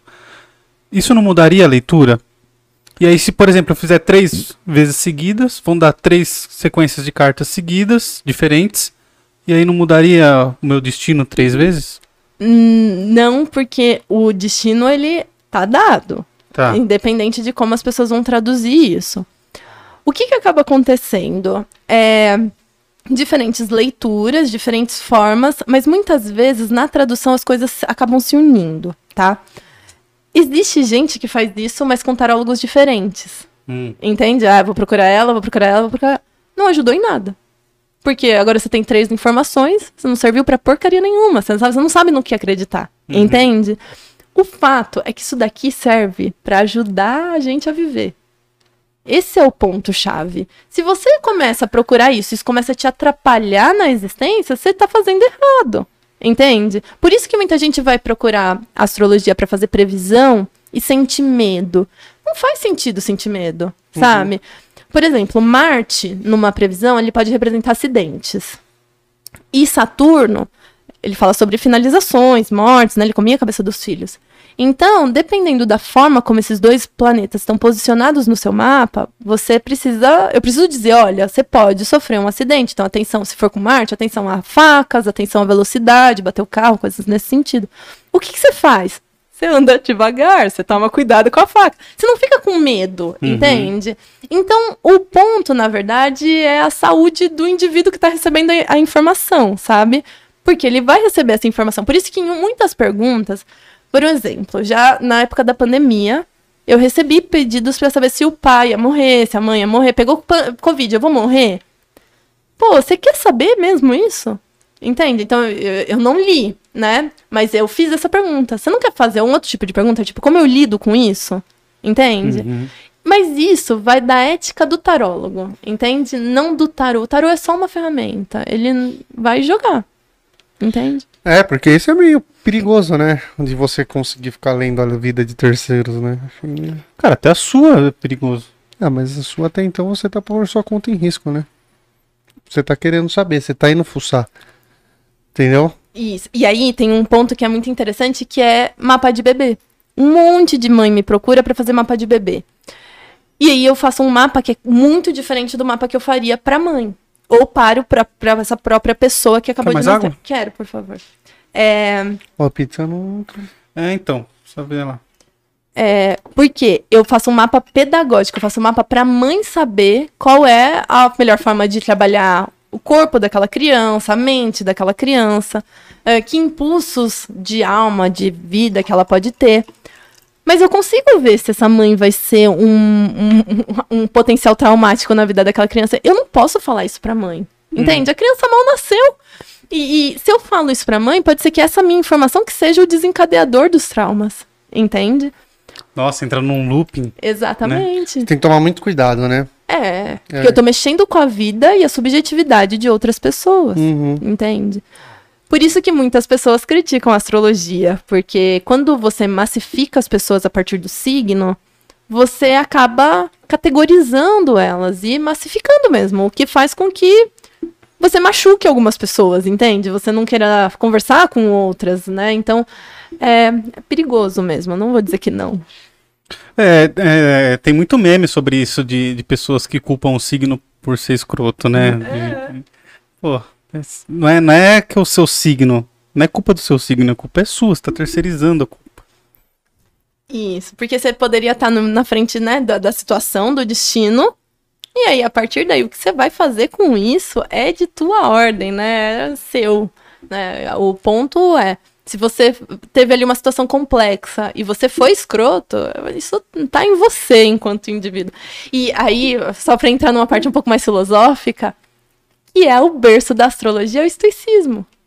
Os estoicos. Exato. Então, tipo, o berço da astrologia é o estoicismo nesse caso, porque os caras, como estão ali, entendendo que eles já não são mais filhos da polis grega, né, das cidades-estado, eles são os como cosmopolitas, o destino tá dado. Então, o que, que eu tenho que fazer? Ter um total autocontrole, eu tenho que saber lidar, né? E aí a é uma filosofia que pega desde escravos a imperadores, entende? Porque você tem que saber lidar com a coisa. E o controle é interno, sabe? Você não tenta controlar a vida como o capitalismo vende, entende?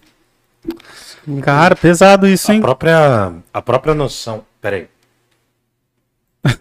dentro desse lance do estoicismo, a própria noção de macrocosmo e microcosmo acaba sendo desenvolvida por eles, né?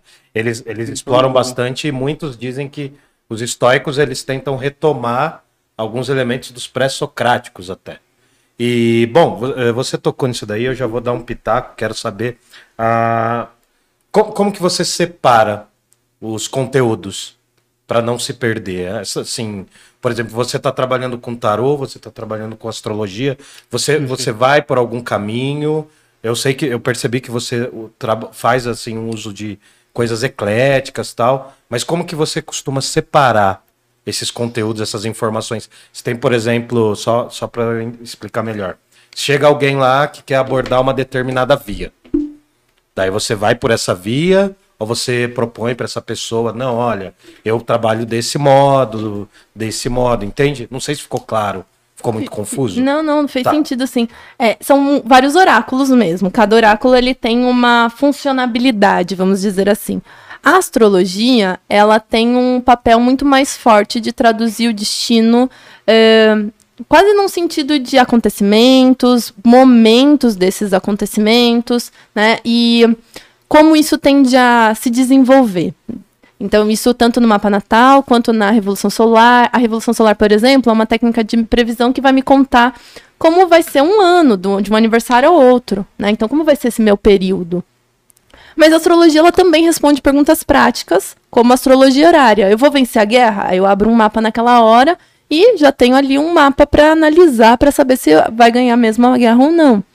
O tarô, ele faz algo muito próximo, mas a simbologia é diferente e ele não tem um mapa natal, né? Um mapa da existência. Existem técnicas que vão fazer isso. Então, quando a pessoa que ela quer saber um processo muito mais de acontecimentos pessoais, sem um objetivo final, eu acabo fazendo isso para astrologia. Quando eu quero saber do meu relacionamento, quando eu quero saber do, de um cenário do trabalho, eu quero saber como está a minha relação com o meu chefe, eu tendo a levar isso para o tarô. Mas ainda assim, muitas pessoas já vêm que- sabendo o que elas querem fazer. Sabe? Eu quero fazer meu mapa natal e quero fazer um jogo de tarô para saber do meu relacionamento. Entende? Qual é a diferença do mapa natal pro mapa astral? O mapa astral, todo mapa astrológico é um mapa astral. O mapa natal é o de nascimento, Ah, tá. né? E aí eu tenho mapa progredido, mapa da revolução solar, mapas que vão caminhando por esse, por esse processo aí, que são as técnicas diferentes da astrologia, né? E aí é mais ou menos assim que eu separo. Mas muitas vezes as pessoas já chegam, porque tem muito conteúdo na internet. A internet ela já tá aí massificando muitas coisas, né? Então as pessoas já chegam sabendo um pouco do que elas querem, sabe? Elas só querem uma espécie de confirmação Isso. daquilo que ela já tá em mente, assim. Em relação à ferramenta, sim, né? Ela não sabe o que a ferramenta vai dizer. Mas em relação à ferramenta, sim, ela já sabe, ah, eu quero jogar tarô porque eu quero entender tal coisa. E aí, ok, então vamos lá jogar tarô. E aí, ou não, eu quero fazer um mapa astral porque eu quero ver como vai ser os trânsitos da, do céu para por um determinado período. Ah, Então tá, vamos ver como isso vai cair no seu mapa, entende? Esses mapas astra... mapas astrais, assim, o plural, é, de internet são confiáveis? Alguns, alguns não. É, o maior problema dos mapas de internet é que eles. E aí, você vai entender melhor isso. Eles usam na, na forma de criar esse software processos muito matemáticos e não filosóficos. Ah, tá. Entende? Então, por um exemplo, os aspectos que eles colocam são aspectos baseados nos graus. Então, 180 graus, 190 graus, 150, 125 graus, 60 graus, tá. Só que isso tem uma base ptolomaica dos todo um processo certinho. Então, por um exemplo, um trígono, que é um aspecto fluente de 150 graus, ele só acontece em signos do mesmo elemento. Isso na filosofia astrológica por conta da base ptolomaica. Só que por conta dele, dos softwares focarem só no número, às vezes acaba por conta do final de um grau, final do outro, isso acaba dando errado, entende? Então por isso eles acabam não sendo tão confiáveis. Mas ainda assim, a astrologia é um saber que une muitas pessoas, porque ela é milenar, né? Então existem muitas formas de você fazer isso a partir de sistemas de casa, a partir de sistemas de si, muitas formas. Então, o melhor é você saber minimamente o que você está procurando na astrologia, para saber qual software usar, qual técnica usar.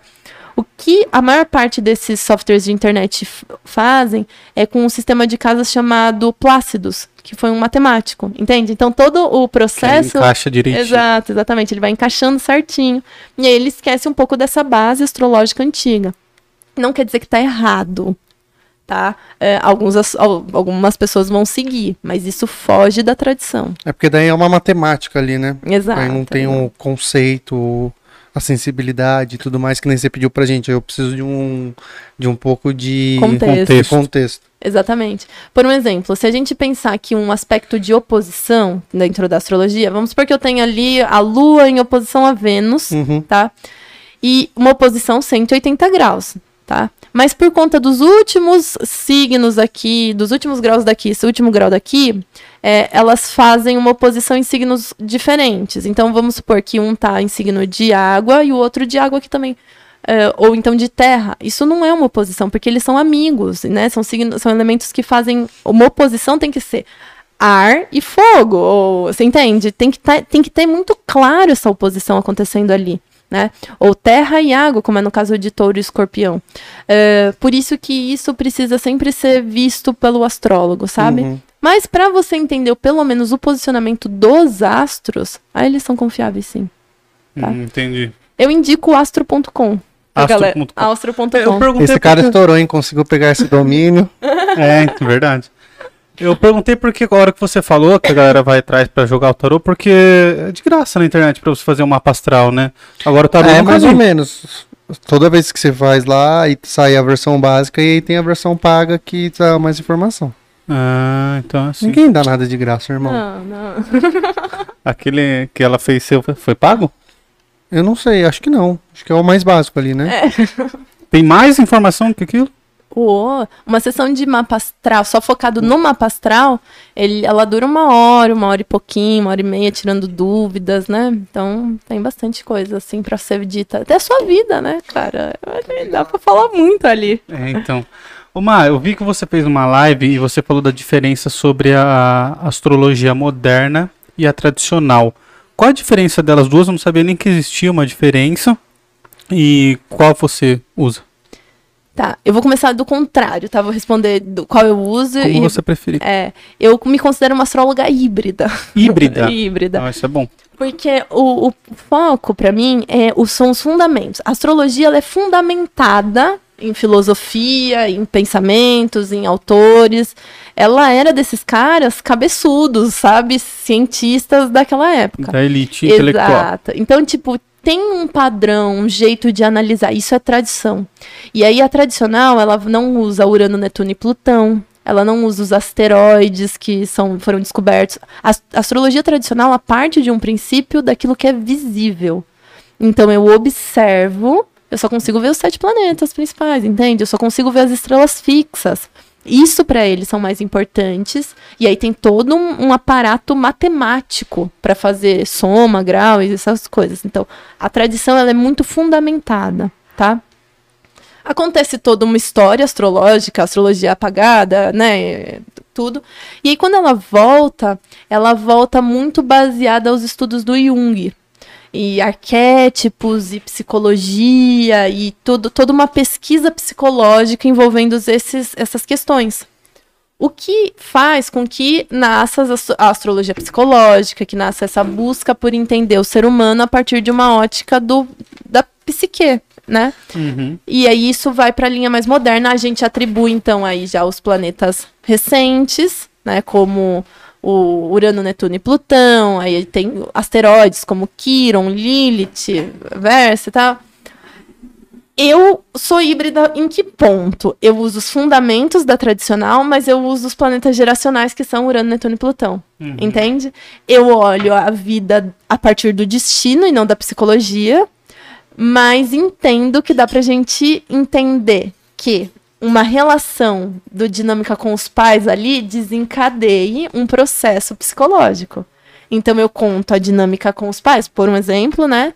E aí eu ó, falo, olha, por esse motivo, pode ser que você tenha esse tipo de comportamento, esse esse. Faz sentido? Não faz sentido? E aí disso a pessoa pega a gravação e leva pra psicóloga, Hum, entende? Entendi. então eu não me considero uma astróloga psicológica, né? Não faço astrologia psicológica, que é a astrologia moderna. Mas também não sou tradicional, não olho só o destino, entende? Não olho só os acontecimentos frios e secos ali, Uhum. entende? É um negócio mais elaborado. É, Eu tento unir o melhor dos mundos, né? Tá ali nesse lugar onde a gente consegue fazer um meio do caminho, um intercâmbio entre. Porque, na verdade, é conhecimento da humanidade isso, né? Independente do que você apoia, isso não precisa ser uma briga política, né? Então, e, e o que acaba em algum momento existindo, na verdade, sabe? Dentro do- dos processos da astrologia, uma, uma discussão entre moderna e tradicional. E eu acho que só não precisa, a gente pode experimentar outras formas de fazer a astrologia, sabe? Sim. Você Nossa. quer de brócolis ou a de milho com queijo primeiro? Eu quero a de milho, por favor. Tá bonita a pizza, hein? Tá mesmo? Olha. Ah, Quer mais? Sim. Quer gordinho? Depois eu pego, pá. Deixa eu ver, eu sei que ela tá com É, então. Ô, Má, e quais são os filósofos que você mais gosta de, de ler ou de estudar que tem a ver com, com esses estudos astrológicos e tal? É difícil falar isso a partir dos estudos astrológicos, porque o, o filósofo que mais vai ter a partir disso é o Plotino. Plotino. Plotino, Plotino, ele é de que era? que é um neo... Ai, como chama? Eu fiz uma postagem dele agora. Neoplatônico. Neoplatônico. Neoplatônico. É o neoplatonismo e tal. Eu acho que é a figura principal. Inclusive, ele faz um tratado sobre a alma dos astros. Putz! É, ele, ele é o que mais vai falar sobre astrologia na sua filosofia. Mas eu tenho uma, um afeto grande aos estoicos por alguns assuntos. Pessoal, vou terminar de responder. É, porque eu acho que não existe fora. Então, essa coisa meio de divisão, de transcendência demais, ela é meio complexa na, na nossa vida atualmente, sabe? E os estoicos, eles vão dar uma solução para isso, sabe? E eu acho isso bonito, como eles vão fazer isso a partir de quatro forças pessoais, a partir de quatro virtudes, né? Que seria aí a temperança, a coragem, a justiça e a sabedoria. Então, a- o que eu acabo usando, tanto Sêneca, o Marco Aurélio, o Epiteto, como a base deles, a forma como eles traduzem e querem discutir isso, como uma forma de orientação para quem me procura. Uhum. Entende? Então, por um exemplo, eu vou abrir aqui sem nomes, né? Só pra gente fazer um estudo de caso. Eu fiz uma análise eh, ainda esse ano, né? De uma pessoa que a mãe era usuária de ah, drogas e tal. E isso ficava bem explícito do mapa. Uma mãe super desafiadora ali, ou pelo menos a relação com a mãe super desafiador. Como que eu trabalho isso? Né? Lógico, eu não sou uma psicóloga, eu não posso mexer nos traumas dessa pessoa. Eu posso dar orientações e palavras de conforto. Então, o primeiro ponto que eu mexi ali foi calma e amor ao destino. Porque, é, independente do quão difícil isso foi, você tá viva. Né? E essa é a sua história. Só dá pra você amar quem você é hoje se você amar a história que te foi. construiu, entende? Então esse é o primeiro ponto, amor a esse destino. E lógico, aqui caberia Nietzsche, né, e tudo mais, mas é, não também num lugar meio de romantização da dor, tá? É num lugar de tipo, tá, essa é a vida que eu tenho. Uhum. Segundo ponto disso, a partir disso, o que isso me ensinou? Isso vai gerar um processo de sabedoria interna. E a partir disso, eu consigo fazer um processo de aprender a lidar com os percalços disso, sabe? Ah, os traumas que isso me desencadeou, porque isso gerou um conhecimento sobre mim, sobre o mundo, e eu vou lidar com isso com coragem. Entende? E aí eu vou usando dessas ferramentas que esses caras lá atrás já fizeram para trabalhar aqui, né? Uhum. Isso na pandemia foi sensacional. Por quê? As pessoas, por exemplo, esse é outro estudo de caso astrológico legal. E no final de 2019, eu atendi uma artista que ela ia expor em Buenos Aires Uhum. linda, assim, já tinha tudo comprado, passagem, as obras já estavam lá e tal, e ela ia, a a exposição ia ser em junho de 2020. E aí eu fiz a revolução solar dela, e aí eu falei, não tem viagem aqui. E aí ela ficou brava comigo. Com razão. e eu falei, olha, eu entendo e tal. Ela falou, não tem como, não tem como. tudo certo. Eu já comprei a passagem, as coisas, as obras já estão lá, eu sei que eu vou viajar, não tem como. E aí eu disse, então tá bom. né? Eu vou falar o quê? É, e não teve viagem, deu março, bateu pandemia, não teve o que ser feito. E aí, o que, que cabe aqui? Cara, autocontrole agora, sabe? Uhum. você criou uma ideia, uma ilusão sobre isso, que você não tinha tanta certeza. Não se dá pra controlar o destino. As coisas acontecem sem o seu domínio. Que é um pouco. Acho que eu postei um vídeo do. Eu lendo Sêneca, né? E o, É, eu vi. no Seneca ele vai falar um pouco assim nessa parte do livro. Quem a gente pensa que é pra achar que a morte e a miséria não vai cair na nossa cabeça? Vai! E se você já sabe que em algum momento isso pode acontecer, por que você vai sofrer quando isso acontecer? Entende? Ninguém disse que ia ser fácil. Ao contrário, o destino, ele não tá explícito pra você. Não tem um manual. Entende? Existem ferramentas, mas não um manual. Então, nesse caso, essa facilidade, entre aspas, essa palavra, né? Mas essa plasticidade, essa coisa de, de aprender a dançar com a vida, os estoicos fazem isso muito bem, cara, muito bem. E o Sêneca foi morto por Nero, que era aluno dele, sabe? Então, tipo, o cara sabia o que ele estava fazendo ali quando ele escreveu aquilo, entende? Então, eu acho que isso é muito legal de passar para frente, da gente pensar na filosofia para além da academia. Entende? Que é o ponto que eu acho que eu mais bato ali, sabe? Sair do processo acadêmico e pensar em filosofia de vida, entende? Porra, você conhece a Garota Estoica? Não. Cara, é um podcast de uma, de uma mina e ela fala sobre os estoicos e tal. E todo dia ela dá um ensinamento. Não é todo dia, acho que toda semana ela dá um ensinamentozinho estoico. Uhum. E é muito legal, cara, porque é prático, né? Você consegue aplicar ó, as coisas que ela fala. É claro que eu acho bem difícil você viver de uma forma estoica, porque você tem que ser muito casca grossa. Mas pequenas coisas você consegue aplicar e em algumas ocasiões, né? Tem coisa que vai acontecer que você não vai conseguir conseguir controlar, que você não vai simplesmente só aceitar, porque acho que é do humano isso, né? É, não, é um dia de cada vez, né? Não, não quero aqui romantizar dores, isso é importante. Mas pensa que o estoicismo nasce ali de, do Epiteto, que era escravo, Sêneca, que era, né, fazia parte do Senado, e depois ele é morto pelo Nero, teve o Marco Aurélio. Então, o que, que eu acho que é interessante do processo do estoicismo?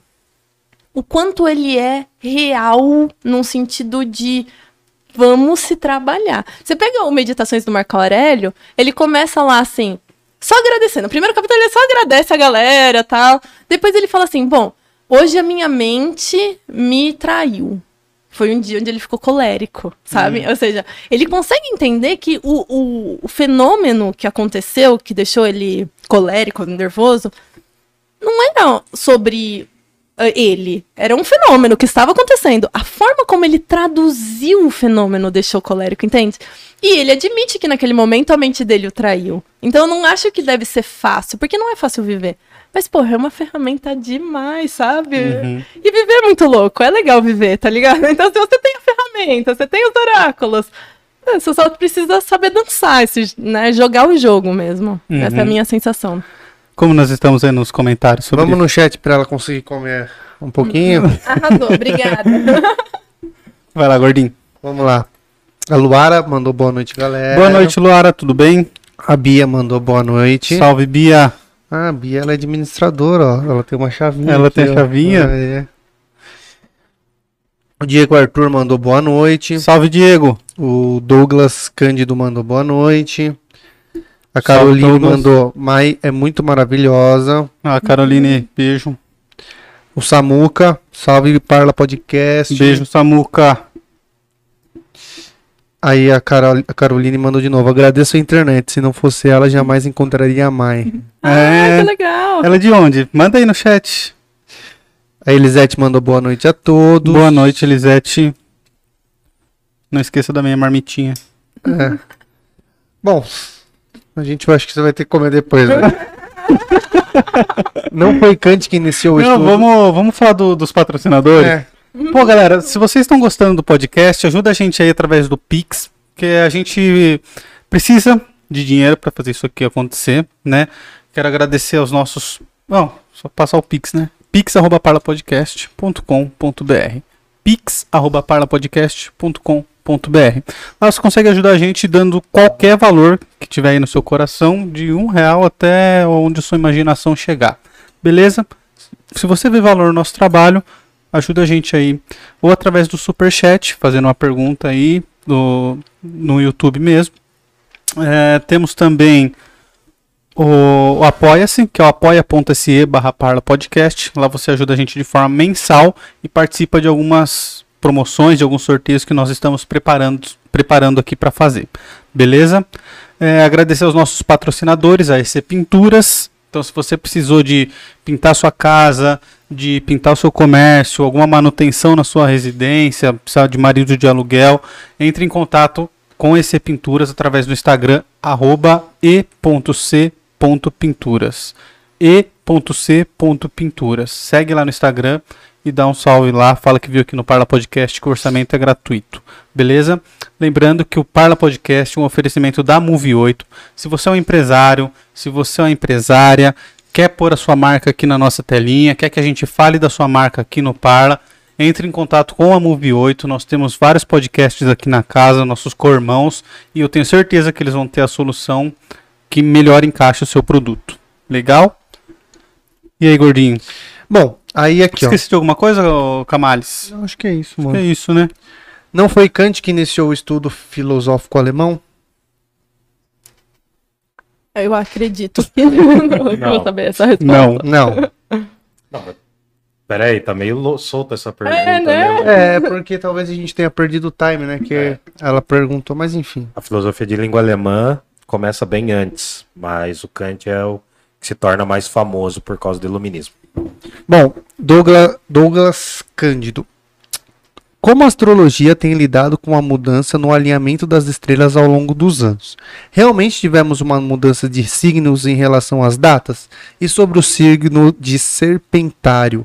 Obrigado, a gente falou disso. Falamos, é, a astrologia caminha, né, junto com a Terra. Então, assim, toda, por exemplo, as estrelas fixas, elas são consideradas fixas porque elas não andam igual os planetas, mas elas se alteram.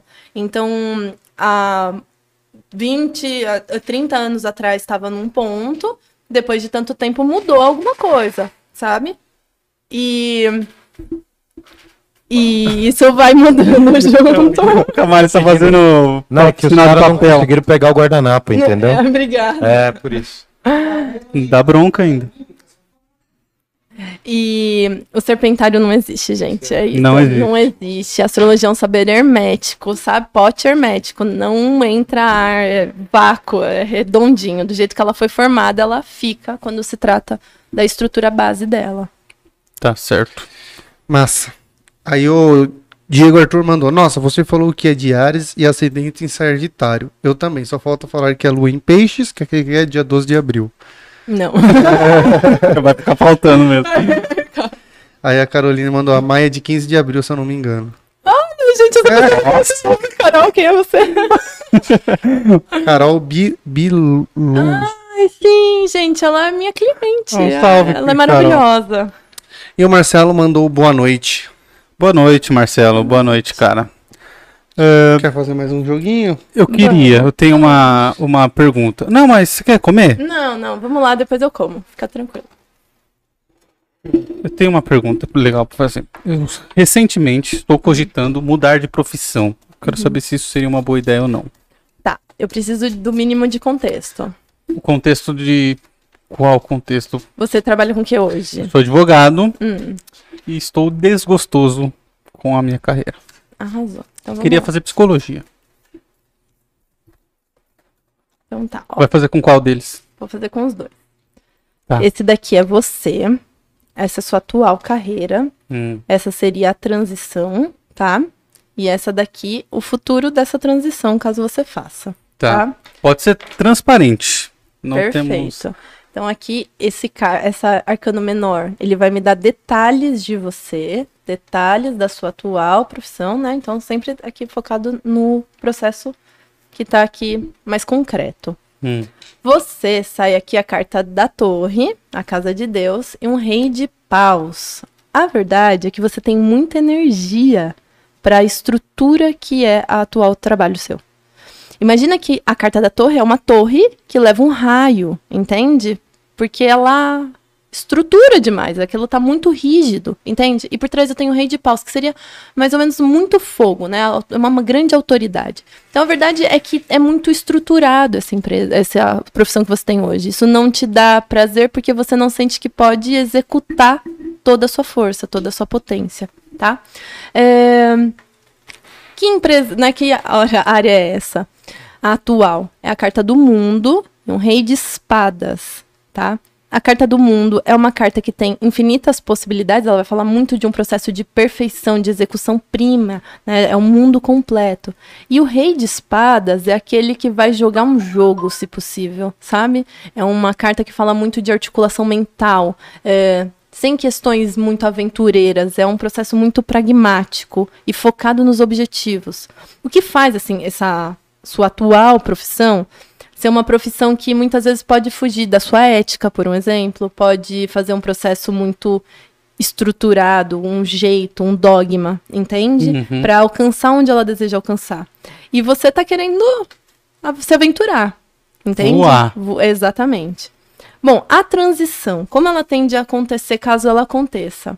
Saímos então para um carta do Papa, o sumo sacerdote, e um valete de copas. Bom, a carta do Papa, ela vai me falar sobre estruturas, assim, ainda, né? A carta do Papa, ele é o máximo uh, símbolo de autoridade espiritual que a gente tem nos últimos dois mil anos, minimamente. Então, hum. quando ele aparece, ele vai falar, bom, não saia se você tá achando que vai ser tudo super simples e aventureiro. E... Não, porque ainda vai ter um dogma, ainda vai ter um jeito de estudo, uma prática, uma bíblia para você aprender, entende? Só que nesse caminho você vai estar tá mais ou menos como um valete de copas. O valete é sempre uma criança, né? Então você vai aprender a mexer aí nos afetos, uma criança de copas, entende? Uma criança dos afetos. Essa nova área, transição, é você ainda pegando coisas muito estruturadas, tendo que lidar com muitos livros, mas que vai mexer profundamente com você. Com a sua criança, com os seus sentimentos. E essa possibilidade de poder cuidar né, de poder levar alguma informação que seja efetivamente útil para alguém. Porque quando a gente vê um rei de espadas, ele até tem informações úteis, mas ele faz isso a partir da vontade dele. Ele não tá nem aí se ele vai ajudar ou não, quem ele vai defender, se isso é ético ou não, entende? Uhum. Um valete de copas não, um valete de copas ele quer cuidar, ele quer sentir que aquilo que ele tá fazendo tem algum ato benéfico no mundo, tá? Mas e esse novo caminho, para onde vai, né? O que, que ele vai acontecer? Bom, sai a carta do enforcado, tá? Ixi. E um sete de paus. A carta do enforcado é uma carta de idealismo. Tanto que, de tão ideal que aquilo fica, se enforca. Uhum. Entende? É uma certa utopia. O que, que pode acontecer nesse processo, tá? Você sair de uma profissão muito rígida, muito estruturada, pensando numa possibilidade de movimento, de, de novos dilemas, novas pessoas, de uma efetividade quase que ética na forma como você vai olhar para o mundo. Mas aí acabar chegando num lugar onde tem a dificuldade de cobrar, por um exemplo. Sabe? Dificuldade de atender muita gente. E, ou ter que atender muita gente, aquilo mexer profundamente com as suas emoções, a ponto de ficar aqui de meio de ponta cabeça. Entende? Porque tem um processo utópico aqui. O que, que eu diria para você como conselho, tá? É, vindo desse processo de transição de carreira. Só faça, só faça a transição quando você já conseguir sentir que tem uma autoridade pra, na clínica. Então só comece a estudar. Hum. E só saia, efetivamente, pare de trabalhar com a parte de advocacia só quando você sentir que tem autoridade na clínica. Hum. Porque no meio do caminho você vai cansar de estudar. Entende? Já tô cansado antes de começar. E quando você sentir que já tem autoridade na clínica, você vai ter superado o enforcado. Hum. Entende? Porque o enforcado é um pouco desse ideal, dessa utopia, dessa coisa meio ingênua do começo que acaba deixando a gente ponta da cabeça. Uhum. Entende? Então, isso pode acabar te atrapalhando financeiramente. Então, faz a transição com calma. Não sai correndo. Entende? Agora, se você já não tá com calma agora, repense. Entendi. Mas, o meu eu queria saber se eu vou ter sucesso profissional, porque, pelo que eu entendi, meu mapa astral bate muito sobre trabalho, né? Muito sobre trabalho, fama, né? Fama? Fama, casa 10 é a casa do trabalho, da vocação, da fama, do, do, do ser visto, né? Então é, ele é interessante. Isso. E gordinho vai morrer abraçado? Minha fama. é, porque eu só tô apoiando aqui. Vamos lá. Parece que tá Vamos protegendo. filha. Então, se eu vou ter um sucesso no trabalho, Tá, deixa eu só olhar aqui. eu brinco com meus colegas que eu vou ser presidente da empresa que eu trabalho. Eles acham de. Mas você deseja? Me conta um pouquinho do seu trabalho. Me contextualiza. O que eu faço? É, é, o que você faz, Eu ou qual é o trabalho- seu objetivo. Eu trabalho com vendas e meu objetivo é ter bons cargos e bons salários dentro da empresa. Bom, aqui é você, tá? Aqui é a empresa. Aqui são os dilemas dessa profissão, os processos mais desafiadores dele. E qual é o cenário futuro seu lá dentro, para que isso fique, né? E aqui são as questões concretas dos arcanos menores. Tchu, tchu, tchu. E aí, gordinho? Vamos ver, né, gordinho? Sempre um processo tenso isso. A cara. penso mesmo, né? Vamos lá. Você é a carta do carro e um nove de copas. O nove de copas já apareceu duas vezes na minha vida, hein? É, bom, aqui isso é muito bom, na verdade, muito bom. Carta do carro, é uma- o carro, ele fala sobre movimento, né? E ele tem um total autonomia. O carro, ele dá liberdade, direcionamento, velocidade. É uma carta muito forte para quem deseja alcançar alguma coisa. E o nove de copas é uma carta muito próspera, mas muito afetiva. Né? É uma carta de contemplação, de, de questões emocionais muito bem colocadas. Então a sensação que eu tenho quando eu olho essa carta aqui, essa dupla, é que você gosta de trabalhar. Você gosta de fazer, gosta de sentir que a sua, o, seu, o seu trabalho, as coisas que você faz, tem resultado, entende? Gosta de sentir que a sua vida tem crescimento. A empresa que você tá hoje é a carta da morte, Vixe. três de copas. A carta da morte é uma carta complexa, porque ela dá medo, né? Dá Mas medo. ela- então eu vou aproveitar essa cena para explicar ela, tá? Ó. Imagina que aqui eu tenho um terreno fértil, tá? Eu tenho algumas cabeças rolando, cabeças inclusive de figuras de reis, Verdade, tem uma com coroa ali. Exato, e umas ervas daninhas. E aí esse eh, ceifador que tá só já a carcaça ali dele, né? Tem mãos Ah, e pés também. Mãos e pés, exatamente. A única coisa que o Império tem realmente medo é dessa carta, da morte. Hum. Entende? Porque é o que realmente vai acabar fazer com que o Império deixe de existir, né? Quando a carta da morte aparece, ela vai falar: bom, o terreno é fértil, mas existem coisas que já não nutrem mais. Que estão ali nos seus limites. É como se você estivesse se alimentando de ervas daninhas, de um passado nostálgico, é, mas que já não tá dando grandes reinados, entende? Por trás, a gente tem um 3 de copas. Lembra que eu falei lá no 3 de ouros que o 3 é sempre a trindade, né? A Santíssima Trindade. Só que aqui é dos afetos. Então existe dentro dessa empresa um- uma boa visão sobre você, sobre o teu trabalho, sobre as potencialidades que você tem. O que pode fazer com que você tenha oportunidades. Existe uma fertilidade de oportunidades lá. Mas onde você tá agora, ele já não traz mais tantos resultados para você ou, ou da forma como você gostaria. Pelo menos não te nutre mais, entende? E aí, qual é o ponto? Se você gosta de sentir que está sendo útil e já não te nutre mais, a gente tem aqui uma. Problema. uma exatamente, entende? Então eu já vejo que nessa empresa, ou você dá um salto, né? Ou você encontra um outro lugar para atuar, ou em algum ponto você pode, você pode acabar priorizando uma outra empresa, né? Qual é o dilema desta empresa? Eu tenho aqui a carta do julgamento, rainha de paus. É, bom, eu vou ser transparente aqui mesmo, né? Você pediu. Bom, rainha de paus é alguma mulher que tem aí no seu processo, tá? No, no envolvimento do teu trabalho.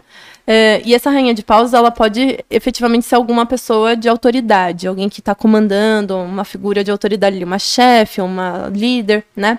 E a carta do julgamento é uma carta do dia do juízo final. Então eu tenho o anjinho com a trombeta do apocalipse e as pessoas saindo da cova, né? Vai ser demitido. Pela mina da RH. É, pode ser a minha carga mesmo. Mas, não, aqui, na verdade, eu diria que o grande dilema da, da, da tua profissão, ou pelo menos de você nesse emprego, é de mostrar para as figuras de autoridade, expandir a visão delas. Porque essas pessoas que estão saindo da cova aqui, quando elas conversam com esse anjo com a trombeta do apocalipse, eles descobrem se eles vão para o inferno ou não. Entende? Eles expandem a visão deles sobre a vida. Então, seu grande dilema é fazer com que as pessoas consigam te ver, expandir. Olha, tô, tô aqui, entende? Eu tenho possibilidades de estar em outro lugar. Isso pode ser mais efetivo para a empresa, para mim, enfim. Algo que você vai precisar aprender, talvez, a se vender. Entende melhor, tá? É, e qual é o futuro disso? Carta da Força, oito de ouros.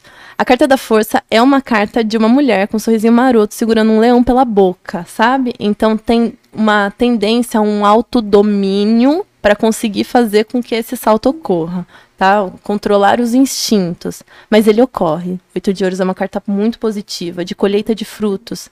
Então a verdade é que uh, você sabe se vender no meio do, desse caminho todo, sabe? É, e é muito provável que está nesse momento de aprender a fazer esse jogo acontecer para que você faça esse salto quando a gente tiver essa carta da morte. E o resultado, ele existe. Você só vai ter que segurar algumas broncas aí, o tempo, sabe? Esse instinto desse leão que quer que a coisa aconteça agora, tá? Que massa, da hora. Massa mesmo. Tem pergunta, Camales? A gente tá com quanto Não, eu tempo? tô, eu tô vendo aqui. A Carol falou que é de Porto Alegre. Pô, que a legal. gente tem cinco minutos. Daí. É... Vou abrir pro Camaleão fazer uma? Isso. Quer fazer, Camales? Posso fazer? Ah, Você quer pergunta ou jogar? eu vou, vou entrar no jogo. Posso Ah, entrar no jogo? lógico, essa é a Dá ideia. tempo? Temos cinco minutos. É, um pouquinho mais de cinco minutos. Pergunta tá aí, Camales. Então vem cá, senta aqui. Eu fico. Deixa que eu saio, porque daí eu já vou lá pro. PC. Então vai. Pessoal, eu vou lá pro PC e aí eu. Obrigado, estou lá no PC.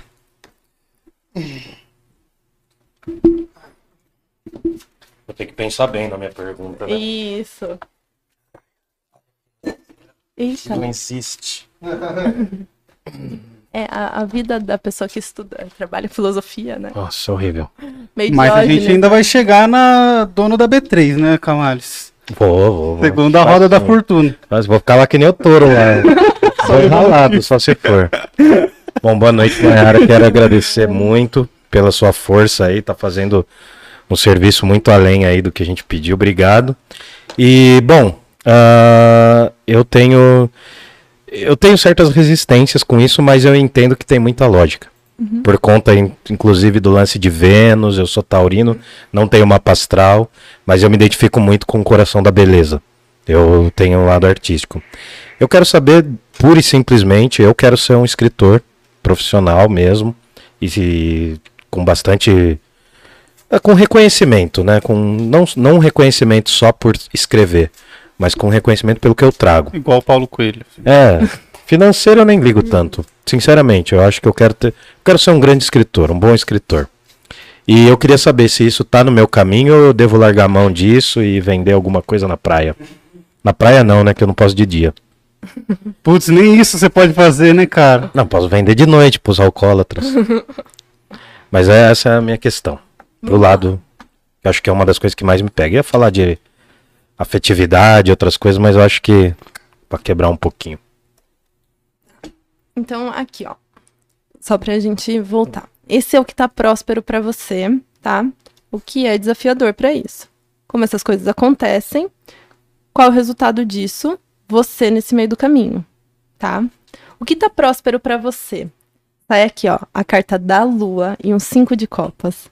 Isso é interessante porque essa dupla é uma dupla muito emotiva, muito emotiva. A carta da lua, ó, deixa eu colocar aqui pra todo mundo ver, né? Sim. ela é azul, a maior parte dela. E ela vai falar muito desse processo de águas. Então imagina assim, eu olho de um lado tá escuro, eu olho do outro tá escuro, e o único ponto de luz que eu tenho tá a quilômetros de distância de mim.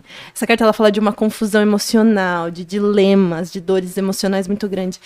E o 5 de copas é uma carta que fala de frustrações da vida.